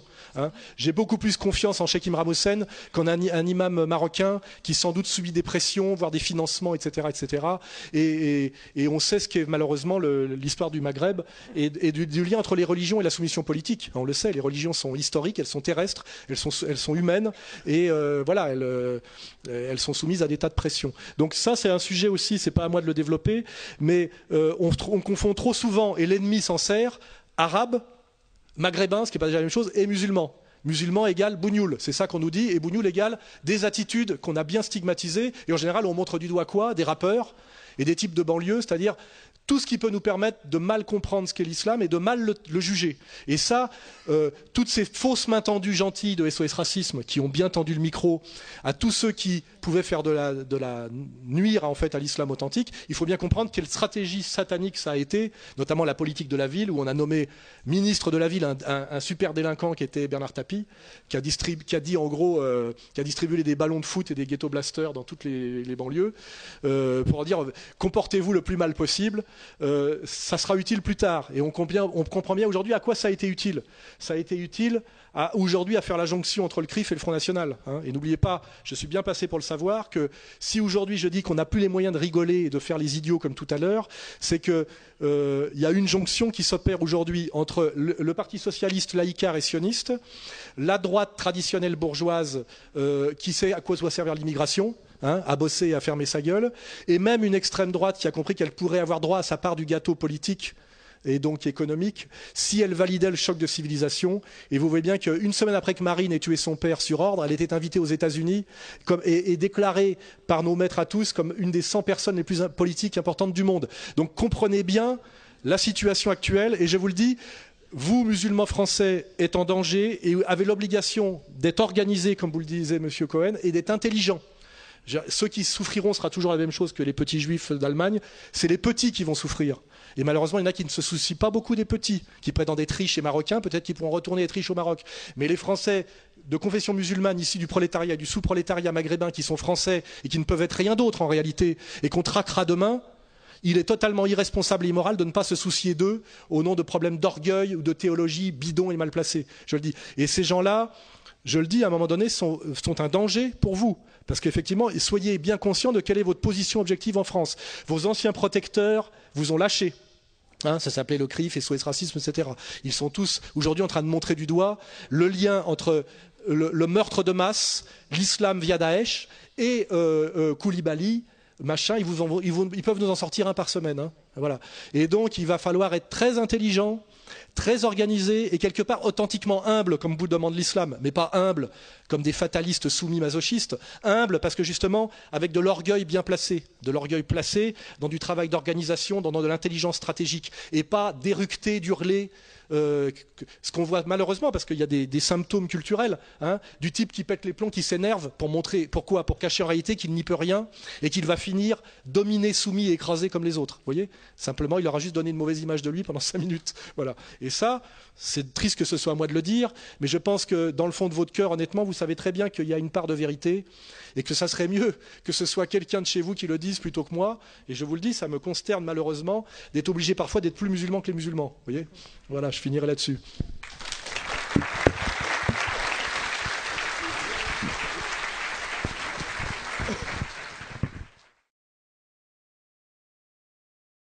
Alors la première de Christophe, quel message auriez-vous, euh, c'est pour euh, Monsieur Cohen, quel message auriez-vous à passer à tous ceux des membres de la dissidence qui font du soral bashing, c'est-à-dire mettre euh, toute leur énergie à déboulonner Monsieur Soral en oubliant les combats principaux.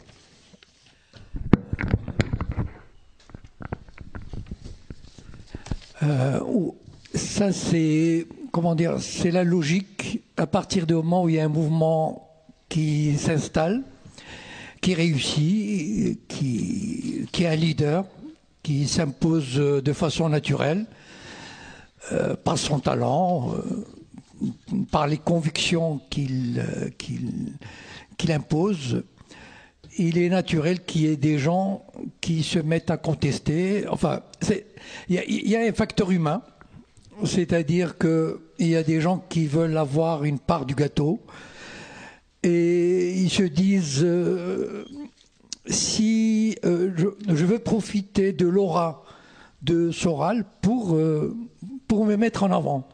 Ça, c'est ce qu'on appelle un facteur humain. Je pense que ça existe dans toutes les institutions où il y a un pouvoir en jeu. Mais là, je vais faire une parenthèse. J'étais pendant 17 ans franc-maçon et dans, une petite loge où il y avait 20, frères. Et il n'y a pas de pouvoir au sein d'une loge. C'est-à-dire on est, on, est élu à un poste d'officier ou de vénérable maître, mais ça n'a pas de pouvoir vraiment. Et il y a des luttes au point que la loge se divise en clans. Enfin, on voit vraiment la nature humaine. C'est-à-dire que le facteur humain n'est pas à négliger. Deuxièmement, il peut y avoir un facteur euh, politique, c'est-à-dire qu'il y a des interventions extérieures, euh, l'édition par exemple, un passage à la télévision, euh, qui peuvent influencer, qui peuvent susciter des, des envies. Et moi, je pars du principe suivant. Et enfin, j'aimerais qu'on le, qu'il soit partagé. C'est pas parce qu'il est, c'est pas parce qu'il est intrinsèquement bon, mais c'est parce que je crois qu'il est efficace. Moi, je considère que je fais partie d'un clan, c'est-à-dire d'un camp plutôt, et c'est le camp de la dissidence, de la résistance, ce qu'on veut.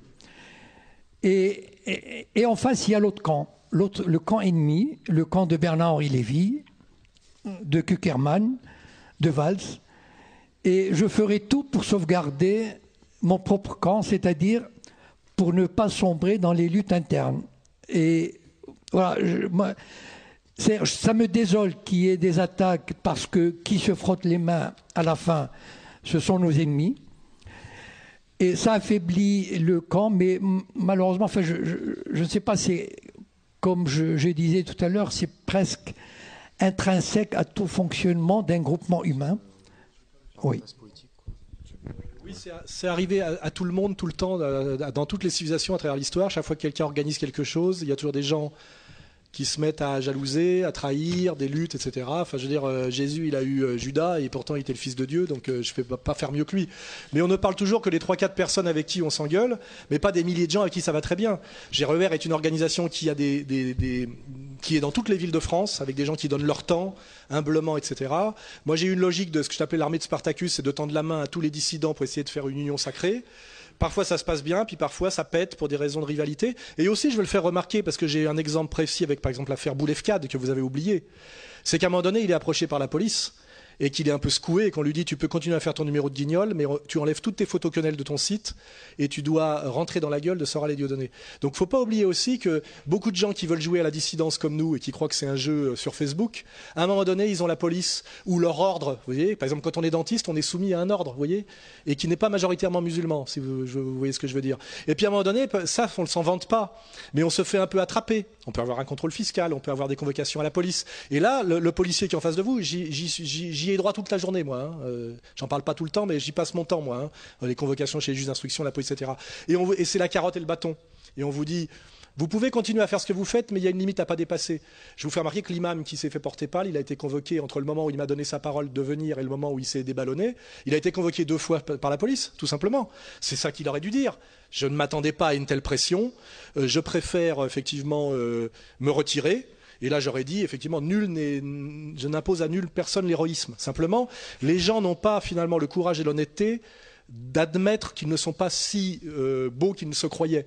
Donc ils mentent. C'est ça. Moi, le vrai problème qui me gêne, c'est le mensonge. Moi, j'essaye de mentir le moins possible sur ma vie privée, d'ailleurs, sur sur des tas de choses. J'essaie d'être assez transparent parce que justement, n'étant pas religieux, etc. J'estime que je n'ai pas de, de, compte à rendre sur ma vie privée. Je ne suis, je sais où est la limite, comment dirais-je, du mal. J'estime ne pas faire le mal. voilà, je suis un Français du, 20, du, du 21e siècle. Hein. Voilà, je suis pas, j'ai les, les, travers de tout le monde, mais j'estime ne pas faire trop de mal. Mais voilà, je dis, il y a et la, jalousie, les rivalités, la rivalité etc. Et aussi, il ne pas oublier que l'appareil d'État français est très énervé de ce que je fais moi et Dieudonné et de ce qu'on a entraîné. Et quand des gens s'agrègent à nous, je ne vais pas parler de Meta TV, mais au début, Meta TV, ils invitaient Forisson, Renoir. Et maintenant, tout ce qu'ils organisent, c'est des clashs intra-dissidence. Parce que ça, au début, ils ont été convoqués par la police. Maintenant, ils ne seront plus jamais convoqués par la police. Parce que quand vous faites une activité qui consiste à brasser le caca à l'intérieur de la dissidence, euh, même si ça fait du spectacle pour les gens, même s'ils ont l'impression que, ça, produit de la dissidence, en réalité non. Ça produit euh, de la désorganisation, du chaos, ça limite l'influence de la dissidence. Et là, vous pouvez avoir les, comment dirais-je, les fleurs de la dissidence, c'est-à-dire un peu de sponsoring, et puis euh, des femmes aussi, et puis un peu d'argent, et puis vous dire, voyez, je fais quelque chose, mais en réalité, vous ne prenez plus aucun risque. On sait très bien où sont les risques. Les risques, c'est quand vous avez des ennuis avec le système. Moi, la question que je pose, c'est qui a des procès? Qui a des agressions physiques? Qui a un contrôle fiscal? Qui, qui, M. Valls, Premier ministre de la France, et même François Hollande, Président de la République, désigne-t-il comme ennemi? Euh, Moi et Dieudonné j'ai pas vu que les autres étaient cités. Euh, c'est-à-dire que les autres sont considérés comme soit quantité négligeable, soit comme idiots utiles, soit comme, euh, comment dirais-je, euh, indicateur, euh, indicateur discret. n'oubliez pas ça. Toute l'histoire politique n'est faite que de traîtres et d'indicateurs. Qui, euh, a tué Sankara, son, meilleur ami qui, Comment a fini Lumumba, etc. Même en étant plus modeste. vous ne pouvez pas, comme certains disent, ouais, Soral, quand même, il s'engueule avec beaucoup de monde. En réalité, je suis strictement dans la moyenne statistique, sociologique et anthropologique de quelqu'un qui entreprend quelque chose. et, et d'ailleurs, c'est ce que peut-être ce que Nietzsche appelle l'éternel retour, ou ce qu'on peut aussi appeler l'envers de la loi naturelle c'est que c'est malheureusement le constat humain, c'est que je ne fais pas mieux que les autres. C'est-à-dire que moi, je me suis dit à un moment donné, j'y vais franchement, je suis généreux, Salim m'appelle, je vais le soutenir pour son élection, je lui demande même pas de rembourser mon billet, je mouille le maillot pour lui, je me pose même aucune question, et je me dis donc qu'il va faire la même chose. Puis à un moment donné, le mec me rentre dans la gueule comme c'est pas permis, sans que je comprenne pourquoi, du jour au lendemain, et il me reproche tout ce qu'il sait sur moi depuis des années, déjà, et qui ne le gênait pas quand il avait besoin de moi pour diffuser ses vidéos ou l'aider, et puis même il se met à inventer des trucs délirants, qui sont sans doute des calomnies propagées par des agents du système, mais qu'il a envie de croire, parce que ça l'arrange d'y croire. Le seul qui n'est jamais tombé dans tous ces pièges-là, c'est Dieudonné. Mais c'est pour ça que c'est celui qui est en haut de la dissidence avec moi. Parce que c'est celui qui, malgré tout ce qu'on peut lui reprocher, et qui est souvent très mensonger et très bête, notamment de lui reprocher de faire de l'argent. C'est grâce à l'argent qu'on peut tenir. Moi, j'ai 16 procès en ce moment. Et des condamnations qui montent à plus de 500 000 euros si mes ennemis gagnent. Et mes ennemis, on sait qui c'est. Hein. C'est toujours les mêmes. Hein. Vous imaginez bien qu'heureusement qu'on arrive à rentrer un peu d'argent, et si on rentre plus d'argent, on disparaîtra. Et qu'à force de Dieu donner, c'est par son talent et son intelligence stratégique et politique de rentrer de l'argent. Nous reprocher de rentrer de l'argent, c'est très très bête. C'est, voilà. Et c'est, malheureusement, euh, je, finis cette digression. Euh, le combat euh, nous impose des, des, impératifs. Impératifs de hiérarchie. J'ai remarqué aussi que quand je traitais un inférieur comme mon égal, j'avais toujours à la fin en pâtir. Parce que quand vous traitez un inférieur comme votre égal, alors qu'il sait qu'il vous est inférieur, il finit par vous prendre pour un con. Alors qu'en fait, j'étais juste gentil. Vous voyez? Euh, Voilà. Et donc, c'est important. C'est important. Et là, on découvre que, tout système humain procède sur la hiérarchie, sur le respect, sur la réciprocité, mais la réciprocité organisée. Et que chaque fois qu'on veut se croire un art et faire mieux que les autres, et dire moi je fais, je mets pas de porte à ma maison, j'élève pas mes enfants, toutes ces conneries libertaires que je subis encore un peu moi-même, car je suis quelqu'un qui est né dans le gauchisme libertaire. Chaque fois que je me rends compte chaque fois qu'il m'arrive un ennui, je me dis pourquoi ça t'est arrivé? Parce que j'ai été trop gentil. Je n'ai pas été assez hiérarchique, je n'ai pas été assez dur, je n'ai pas euh, euh, voilà, assez respecté, je dirais, la loi naturelle, vous voyez, qui fait qu'un orchestre symphonique, ça marche parce qu'il y a un chef d'orchestre et que le premier violon, il fait ce qu'on lui dit. Hein, il, il, a partition au millimètre, vous voyez ce que je veux dire? Et par contre, chaque fois que ça marche, c'est parce que chacun est à sa place et, savoir être à sa place, c'est savoir à un moment donné si on est numéro un, numéro deux. Vous voyez, les armées mexicaines, il n'y a que des généraux, c'est fait pour perdre toutes les guerres. Hein, il faut bien comprendre ça.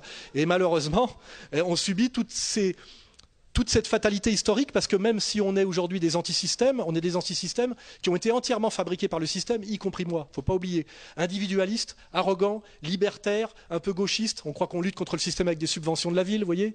Euh, les gens se posent pas de savoir que cette salle, il faut la louer. Il y a une économie. Pour ça qu'on vous demande un peu d'argent, parce que si cette salle nous était donnée par la mairie de Marseille, il faudrait vous poser des questions sur la pureté de mon combat, vous voyez. Hein? C'est comme si on découvrait demain que le théâtre de l'Amador du Dieudonné a des subventions de la ville de Paris, vous voyez. Non, là on découvre qu'ils veulent le virer, vous voyez. Et tout ce qui fait que vous pouvez euh, vérifier qu'un combat est légitime, c'est cette cohérence. C'est quand vous emmerdez le système, le système ne vous donne pas les moyens de l'emmerder. C'est pour ça que je vous ai toujours expliqué que le NPA de Besancenot c'était de la merde. Parce que quand un type prétend que son but c'est de faire la révolution anticapitaliste et qu'on le met dans les dix, les hommes politiques les plus séduisants dans le gala, il y a quand même une double, voire une triple escroquerie. Voilà. Et, je ne parlerai pas de Mélenchon, deux fois sénateur, Atlantis qui prétend soutenir Chavez en luttant contre Assad, alors que moi j'ai rencontré les deux ensemble, Assad et Chavez, vous voyez. C'est ça qu'il faut que vous regardiez, c'est ce sérieux-là. C'est que ceux qui font le boulot correctement, ils prennent des coups. Ceux qui prennent pas de coups, c'est qu'ils font pas vraiment le boulot, et, ou alors qu'ils le font beaucoup moins. Et ceux qui prennent pas de coups n'ont pas à agresser ceux qui en prennent beaucoup. Alors, euh, une autre question. Tout d'abord, c'était à M. Cohen, maintenant c'est à M. Soral. Qu'en est-il des listes électorales aux futures élections pour que ER soit représenté? Je l'ai redit Je l'ai redit. Qu'en est-il des listes électorales aux futures élections pour que ER soit représenté ER n'est pas un parti politique. on est d'accord. On, a, créé un truc avec Dieudonné qui s'appelle Réconciliation nationale. Ça a été validé comme parti politique par l'administration. Euh, pour qu'on puisse avancer un peu plus, il, faut que l'administration reconnaisse, admette notre mandataire financier. et pour l'instant, alors que c'est automatique, il traîne. Car aujourd'hui, euh, on en a parlé tout à l'heure, on est dans une dictature. On est dans soi-disant un état de droit qui ne respecte même plus ses propres fondamentaux quand, euh, par le droit, il n'arrive pas à triompher quand même. Vous voyez C'est-à-dire, on vous fait jouer à un jeu si vous gagnez selon les règles qu'on vous impose, on les change en cours de match parce que de toute façon le but c'est de gagner à tout prix pour eux. Et donc aujourd'hui on est dans l'attente de la validation du mandataire financier pour pouvoir avancer un peu plus. On a fini le site internet, on a quelqu'un qui euh, recueille tous les emails que les gens leur envoient qui veulent militer dans leur ville. Et je vous dis notre stratégie, ça serait une stratégie locale. C'est la même stratégie d'ailleurs que tu proposais tout à l'heure. C'est pas pas question de se présenter à la présidentielle, c'est impossible. Mais par contre euh, d'être représenté par nous-mêmes au niveau local et de pouvoir peser sur des mairies et d'arrêter de déléguer, quel qu'on soit, que ce soit moi par rapport au gauchisme ou vous par rapport à l'islam officiel ou au Parti socialiste, d'arrêter finalement de donner vos voix à des gens qui vous trahissent systématiquement. Ça serait représenter vous-même, ça serait monter des petites listes, etc. Ce qui produit aussi du financement, faut pas oublier. Ça nous donnerait aussi un petit poids économique. Une question pour Jacob Cohen. Alors quand Jacob Cohen parle de créer des unions de solidarité judiciaire musulmane, est-ce que ça, n'existe pas déjà avec le collectif contre l'islamophobie en France? Autre question, en quoi inciter les musulmans à tisser leur toile d'araignée, entre guillemets, permet de détisser celle du lobby judéo-sioniste? Et une dernière, euh, que pensez-vous de la création du Parlement juif européen? L'union euh, judiciaire, elle a une importance particulière, spécifique, parce qu'elle a un but bien précis qui ne peut pas être rempli par d'autres. C'est-à-dire que euh, le CCIF et toute organisation euh, qui lutte contre l'islamophobie, il peut y avoir un avocat euh, là-dedans ou il peut ne pas y avoir. moi, je, je, comment dire, je veux promouvoir une organisation faite uniquement de juristes professionnels et c'est parce qu'ils pourront vous aider efficacement. Lorsque vous aurez des difficultés avec la préfecture pour enregistrer une, euh, une union, ou bien lorsque vous aurez des problèmes, euh, si, si, vous avez un procès, là vous aurez des avocats qui se, sont, qui se seraient engagés auparavant. Non seulement vous aurez des défenseurs, mais moi je pars du principe suivant. Il faut que vous développiez le sentiment d'organisation et de résistance. C'est mettez-vous ça dans le crâne, enfoncez-le comme ça. De quelle manière? Pas seulement d'avoir des avocats qui vous défendent, mais imaginez à Marseille, vous arrivez à mettre dans votre poche une dizaine d'avocats ou une quinzaine d'avocats. Ce sont des gens que vous avez gagnés à la cause. C'est-à-dire, ce sont des gens qui, qui sont fichés plus ou moins de la communauté musulmane parce que, pour des raisons diverses et variées, et que, voilà, ils ont l'opportunité d'aider cette communauté, vous les avez récupérés. C'est-à-dire, vous les avez récupérés, ça veut dire, ils deviennent plus ou moins des militants de la cause. Vous les avez gagnés. Peut-être qu'ils feront autre chose d'un point de vue électoral, d'un point de vue organisation. Peut-être qu'ils viendront à un thé à la menthe pour vous dire quelque chose sur un, point juridique.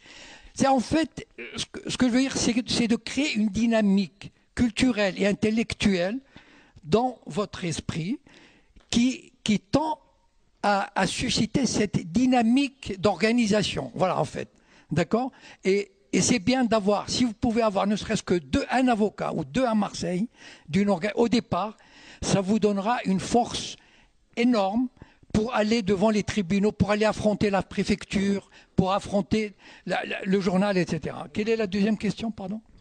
Ah C'est qu'il y a des organisations qui existent déjà, mais soit elles dépendent directement du CRIF, hein, les organisations musulmanes euh, vous voyez, Chalgoumi, etc., soit euh, de pays euh, musulmans étrangers et, qui ont les moyens. Donc Arabie Saoudite ou alors les anciens les pays d'où les musulmans sont originaires, Maroc, Tunisie, Algérie. Et donc systématiquement c'est pas vos intérêts qui sont défendus, c'est les rapports de force géopolitiques des pays, etc.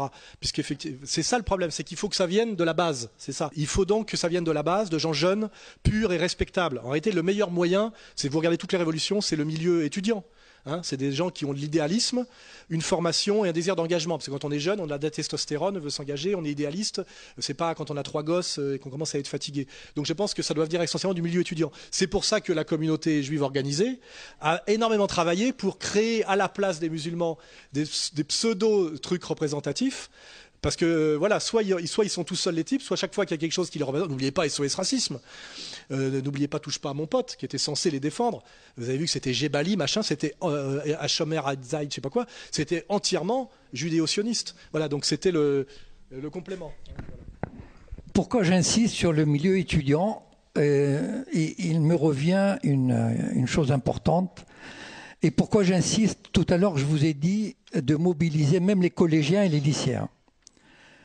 Euh, parce que vous n'ignorez pas que euh, la communauté maghrébine qui est, venue ici, elle a apporté avec elle dans son ADN un élément de soumission, parce qu'on n'efface pas 100 ans de colonisation culturelle, politique, économique, etc., en une génération. Euh, moi, j'étais étudiant marocain à Paris, et en 1987, quand je suis arrivé, et j'ai vu l'humiliation, j'ai subi cette humiliation, et je sais ce que c'est. Je l'ai subi au Maroc, je l'ai subi ici. Et je crois qu'il y a cet élément qui est important. Et d'ailleurs, la preuve nous a été donnée tout à l'heure par l'absence de M. X. Et, donc, il y a, euh, je pense que les, les plus jeunes ont la possibilité, si on les éveille, si on éveille leur conscience, ont cette possibilité de se débarrasser totalement de cet ingrédient de soumission que les, générations précédentes ont amené avec eux et qu'elles inculquent à leurs descendants. La, suite. Euh, ensuite, comme question, on avait que pensez-vous de la création du Parlement juif dans le siège du Parlement européen? Ben, C'est juste l'illustration de leur pouvoir euh, dominant. Ils font ce qu'ils veulent. Voilà. C'est-à-dire, en fait, ils font ce qu'ils veulent contre les valeurs qu'ils nous imposent. Oui, oui, oui. Parce que le communautarisme n'est pas reconnu dans la, République et même euh, les, valeurs européennes.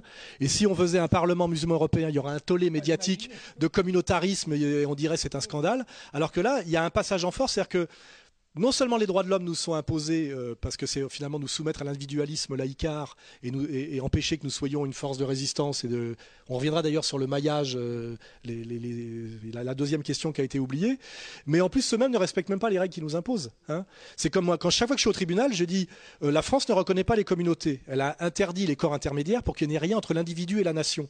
Donc, l'association des étudiants juifs de France, il y, a des, étudiants de confession juive, mais il n'y a pas de juifs de France. Il y a des Français et, être juif en France, ça ne peut être que par la religion puisqu'il n'y a pas de communauté. C'est pas une race ni un peuple. Il y a le peuple français, il n'y a pas de race, ça c'est l'idéologie qui nous a imposé. Et donc quelqu'un se présente comme juif, c'est par la religion. C'est-à-dire qu'il doit être de confession. Or aujourd'hui, le mec dit je suis juif athée ou je suis juif laïque. Alors il dit mais alors t'es quoi en France? T'es un militant communautaire sioniste et il demande à être protégé et même il nous agresse au nom de valeurs qui sont contraires à la loi française. Mais même moi quand je dis ça au tribunal, le, le président du tribunal il tourne la tête. Hein? Ils, n'en ont rien à foutre. C'est-à-dire que je dis, l'ALICRA qui m'envoie au tribunal ne représente qu'un juif sur six à travers le CRIF, mais même encore moins. Donc d'abord, il représente, un sixième d'une communauté qui n'a pas d'existence légale. Voyez mais ils sont quand même partie civile pour me prendre du pognon et ils arrivent en plus à huit parties civiles qui sont que des dominions de la même structure. Hein, c'est-à-dire qu'il y a l'ALICRA, il y a, n'oublions jamais, euh, les petits-fils et tantes et cousines de déportés, je plaisante pas, hein, c'est de ce niveau-là.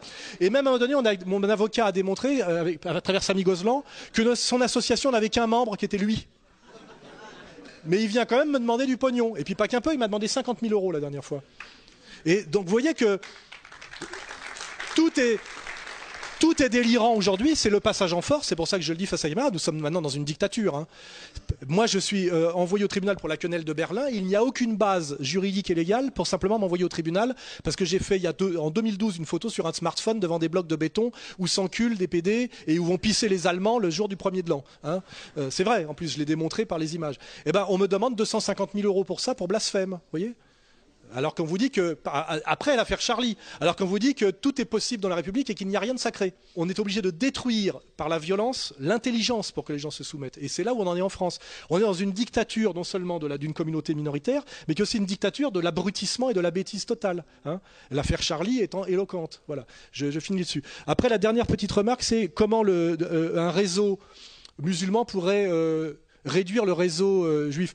La réalité, c'est les rapports de force c'est que quand vous avez que des individus face à une communauté organisée, elle a beau représenter 1% de la population et même un sixième de 1%, puisque je dis que 5 juifs sur 6, on n'a pas le droit de leur faire de procès d'intention sur leur rapport au sionisme ou à la judéité. On sait par contre qui est membre du CRIF et des, dominions du CRIF. Euh, si on veut à un moment donné rééquilibrer un peu les choses, il faut sortir du discours à la Zemmour, genre euh, il faut lutter contre le communautarisme et mettre en place la laïcité. En réalité, il faut faire un rééquilibrage communautaire. Ce qui veut dire aussi rééquilibrer la communauté catholique. Il faudrait à un moment donné que les catholiques se sentent une communauté. Ils l'ont fait par les manifs pour tous. Hein. La manif pour tous, c'était essentiellement des catholiques Nous, on a appelé les musulmans d'ailleurs à nous rejoindre. Certains l'ont fait, d'autres ont eu peur d'y aller parce qu'ils ont peur de tout, de la police, de machin. Ce que je comprends, parce que le prolétariat et le sous-prolétariat est traditionnellement moins arrogant que la bourgeoisie. Euh, les, masses qui se sont bougées pour les, manifestations catholiques, c'était la moyenne bourgeoisie française et la bourgeoisie supérieure. On a moins peur de la loi quand on est un peu plus riche et un peu plus cultivé. En réalité, ceux qui sont en bas de l'échelle sociale, il faut le dire, ce sont les anciens immigrés maghrébins musulmans, ils sont en bas de l'échelle sociale, donc ils sont les plus fragiles, c'est une évidence. C'est pour ça qu'il est assez dégueulasse de, comment dirais-je, de les désigner comme bouc émissaire, parce que c'est facile, hein, c'est pas une lutte euh, courageuse. Et c'est dégueulasse quand les gens qui le font ont été eux-mêmes des boucs émissaires dans, l'histoire. C'est pour ça que c'est doublement dégueulasse. Voilà. Euh, j'ai un peu réfléchi à la question, et comme je connais un peu comment fonctionne le lobby judéo-sioniste, euh, moi je, vois la chose comme ça. S'il y a une union des étudiants musulmans dans telle université, pour moi, c'est d'abord une existence légale. Voilà, on existe. Ça, c'est énorme. Peut-être vous, vous ne vous en rendez pas compte, mais je vous assure que vis-à-vis des autorités, il y a une organisation musulmane et là, ça craint. Voilà, bon. Déjà, vous existez. C'est un centre de résistance. C'est un centre de contre-propagande. Et n'oubliez pas une chose, c'est que l'université, c'est la future élite du pays. Donc, si ces centaines d'étudiants passent devant votre bureau, eh ben, ils discutent, ils voient des musulmans, ils discutent sur le foulard, ils assistent à une conférence. Maintenant, imaginons, vous savez, le mois dernier, il y a eu deux ou trois conférences qui ont été interdites dans des universités françaises. Euh, J'ai oublié les détails. Euh, en, plus, enfin, moi, j'ai été interdit à la Bourse du Travail de Saint-Denis trois jours avant euh, la conférence. Mais enfin, bon, c'est un détail. Maintenant, imagine, rêvons un peu. Rêvons qu'il y a 500 unions des étudiants musulmans à travers la France. 1000. Bon. une université interdit une conférence. Imaginons ce millier d'unions. Imaginez, en train de s'engager, s'ébranler, manifester, etc. C'est fantastique. Maintenant, euh, tout à l'heure, je n'ai pas eu le temps de vous dire une chose il faut savoir, vous savez que j'ai parlé d'un ensemble dominant qui, comprend aujourd'hui Israël et les juifs de la diaspora. Euh, pour affaiblir le lobby judéo-sioniste en France, il faut taper sur Israël, mais il faut savoir taper euh, intelligemment. Et je vais vous donner un exemple. Si euh, le jour où il y aura plusieurs dizaines ou plusieurs centaines d'unions ou de comité de lycéens, j'insiste, vous prenez en charge une affaire. Et je vais vous dire laquelle. Il s'agit de Khalida Jarar. Voilà. Khalida Jarar est une députée du FPLP qui a été arrêtée par l'armée israélienne. C'est une députée palestinienne au titre de la détention administrative. C'est-à-dire, il existe en Israël, le pays le plus démocratique du Moyen-Orient, une loi qui permet d'arrêter n'importe qui, même un étranger qui n'est pas israélien, de l'arrêter pour six mois, sans procès, sans avocat, dans le secret absolu, et ces six mois sont renouvelables. Bien. voilà comment travaillent les sionistes. Je vous assure, euh, le soldat qui a été enlevé il y a quelque temps et qui a été échangé, le monde entier connaissait son nom en 24 heures. J'imagine que s'il y avait 500 unions des étudiants musulmans dans chaque université, pendant six mois, on mettrait son portrait, son nom, on matraquerait son nom pendant six mois. L'avantage est énorme. D'abord, c'est une femme qui a 45-50 ans. C'est une députée, c'est une mère de famille. Et ça démonte le système israélien. Imaginez, vous avez un petit bureau dans un couloir de l'université et il y a des centaines d'étudiants qui passent. Et ils voient sa photo, et ils savent ce que c'est. La délégitimation d'Israël que cela provoque, c'est là où il faut travailler, c'est là où il faut taper, c'est là où je vous dis il faut savoir être efficace. Et c'est là où il faut multiplier au grand maximum ces unions des étudiants parce que vous aurez votre local, la possibilité de parler, et vous choisissez une affaire comme ça, qui est emblématique, et vous vous vous accrochez à cette affaire pendant six mois. C'est dans ce but-là que je vous propose de créer ces unions et de les multiplier au, maximum.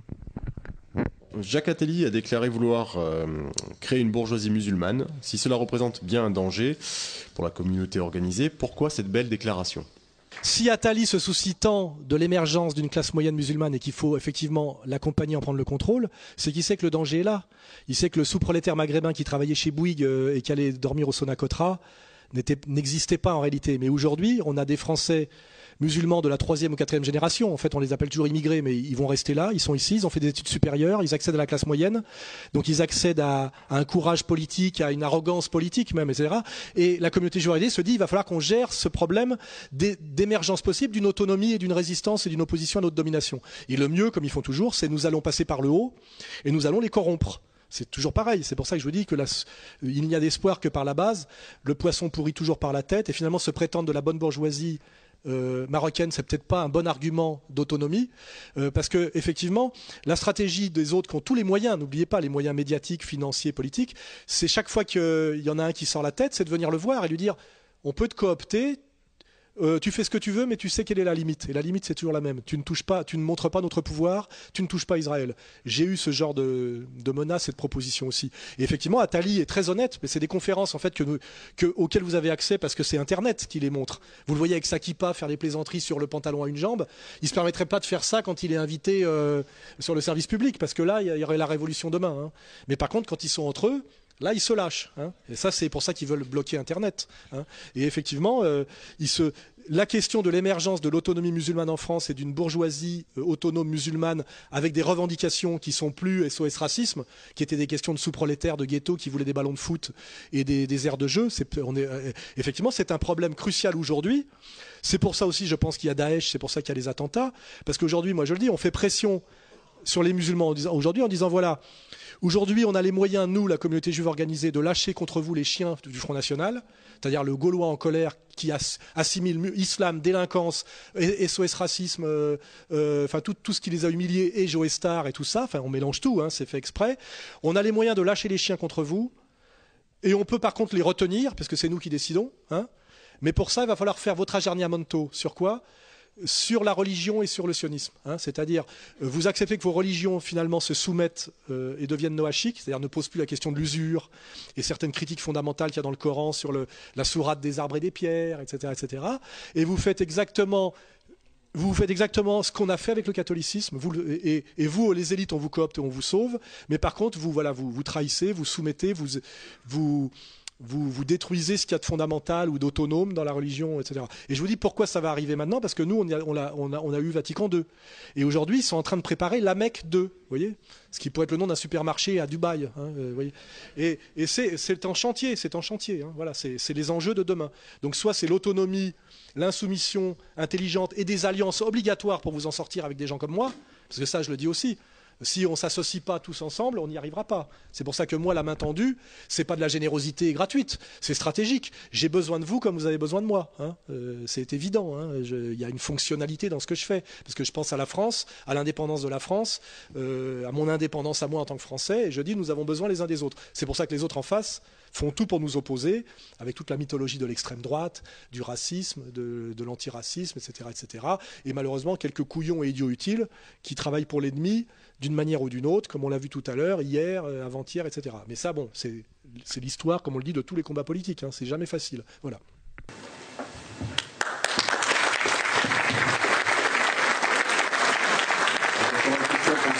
Que pensez-vous du mouvement juif antisioniste et anti-Israël de New York?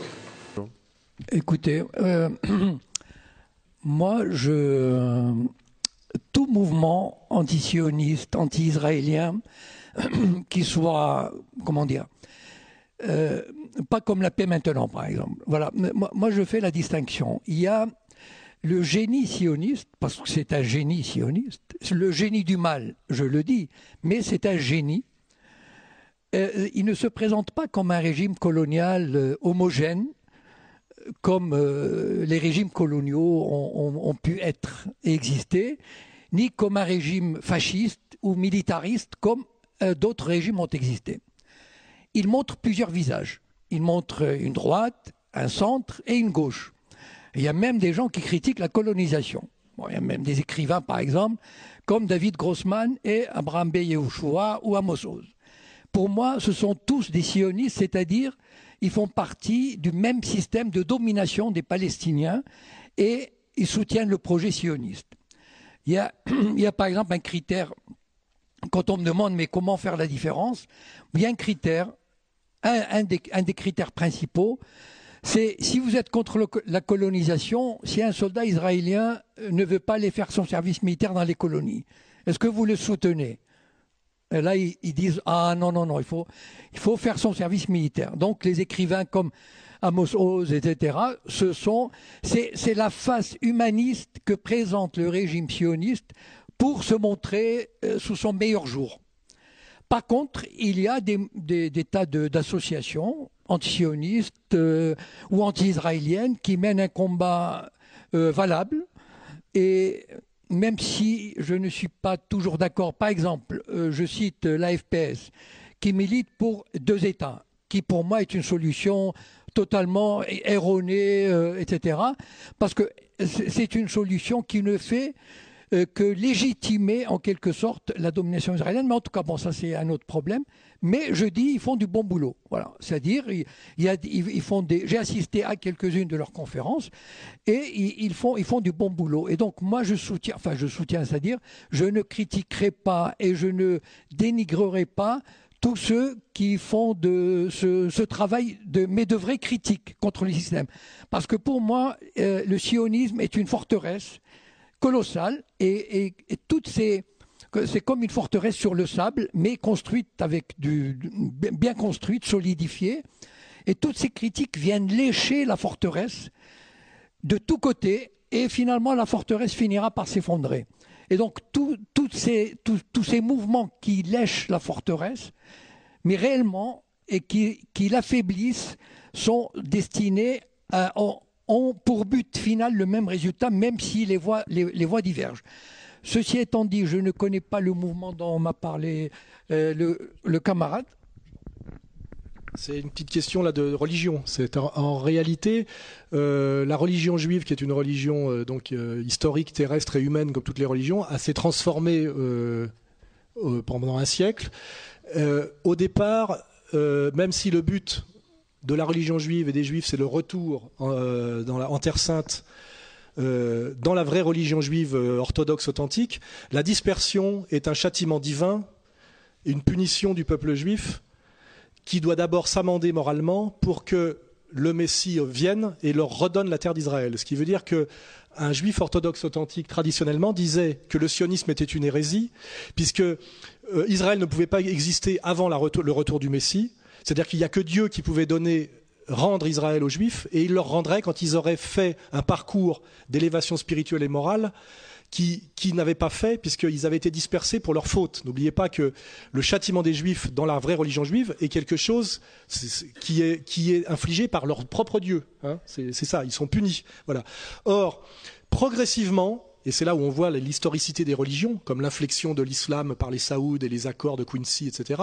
Progressivement, alors que 99% des religieux juifs étaient antisionistes, puisqu'ils disaient que même si leur rêve profond était de retourner un jour en Terre Sainte et reconstruire le temple, ce rêve ne pouvait être réalisé que par Dieu, Hein, c'est-à-dire après le retour du Messie. Et donc, à la fois, il rêvait d'Israël, mais il disait, euh, ce n'est pas les Rothschild qui peuvent acheter Israël tant que Dieu nous n'aura pas autorisé à y retourner. Ce qui veut dire que pour un religieux juif authentique, le sionisme est l'hérésie suprême. Parce que ça veut dire en gros, un juif religieux qui dit en gros, j'en ai marre d'attendre que tu me rendes euh, la terre promise, j'ai pas envie de faire des efforts sur le plan moral et sur le plan de respect de la loi, j'ai les moyens par le pognon que j'ai accumulé par l'usure et le système bancaire pour me acheter Israël dans ton dos et je t'emmerde. C'est ça que veut dire profondément le sionisme pour un religieux juif authentique. Mais l'argent étant corrupteur, que ce soit celui des Saouds euh, à travers la promotion d'un certain islam comme un autre, de faire essayer d'oublier le Coran euh, en promouvant certaines écoles de hadith contre d'autres, etc. On a tous les, mêmes processus de destruction euh, toujours de la même manière. Aujourd'hui, par l'argent, je crois, par d'autres choses, 99% des religieux juifs du monde sont sionistes alors qu'ils étaient, c'était l'inverse il y a en, 1900, voyez. Et ce qui veut dire que pour, mais il reste quand même des bastions de juifs orthodoxes authentiques, y compris euh, en, Palestine, puisqu'il y avait beaucoup de religieux en Palestine à l'époque, qui sont même encore aujourd'hui.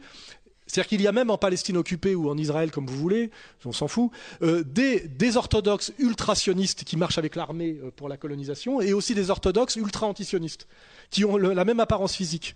C'est très compliqué. Et aux États-Unis, le, groupe dont vous parlez, ce sont en fait des juifs orthodoxes qui rappellent bien et ce qui à mon avis est théologiquement le plus, juste, que euh, même si le but des Juifs est de retourner un jour en, Palestine et, de, reconstruire le temple. Ils ne pourront y retourner qu'après la venue du Messie, puisqu'eux ne pensent pas que Jésus est le Messie, et que donc y aller avant et imposer par la force militaire et par la, violence et, une politique raciale et coloniale quelque chose que Dieu n'a pas encore autorisé, c'est l'hérésie suprême. Ce qui veut dire qu'aujourd'hui que les plus religieux juifs sont sionistes et les plus religieux juifs aussi sont antisionistes.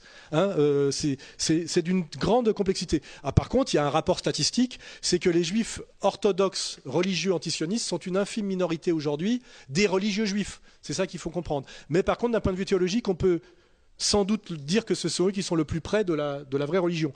Mais à la limite, euh, cet avis que je donne ne changera rien aux persécutions que je subis par le CRIF et même par les autorités religieuses juives euh, officielles qui marchent avec. Hein. J'ai jamais vu, moi, en France, un religieux juif euh, institué, que ce soit euh, comme suite six trucs euh, ou euh, ou, ou, je sais pas non Kuckerman c'est un laïc hein, mais je parle du consistoire j'ai jamais vu un type dire Soral vous le persécutez injustement etc aujourd'hui il y a une une convergence totale en France du religieux et du laïc chez les juifs hein, c'est clair et net. Et et de temps en temps je reçois une lettre d'un d'un juif orthodoxe marginal qui me dit je vous soutiens je suis d'accord avec vous mais c'est en général un individu tout seul qui risque juste de se faire casser la gueule par la par la LDJ voilà. Donc c'était pour finir il y a il y a du juif anti antisioniste laïque et il y a du juif antisioniste religieux. On est dans une complexité, mais le pouvoir, il est, que ce soit religieux ou laïque, aujourd'hui, il est au sionisme intégral par tous les moyens. Voilà.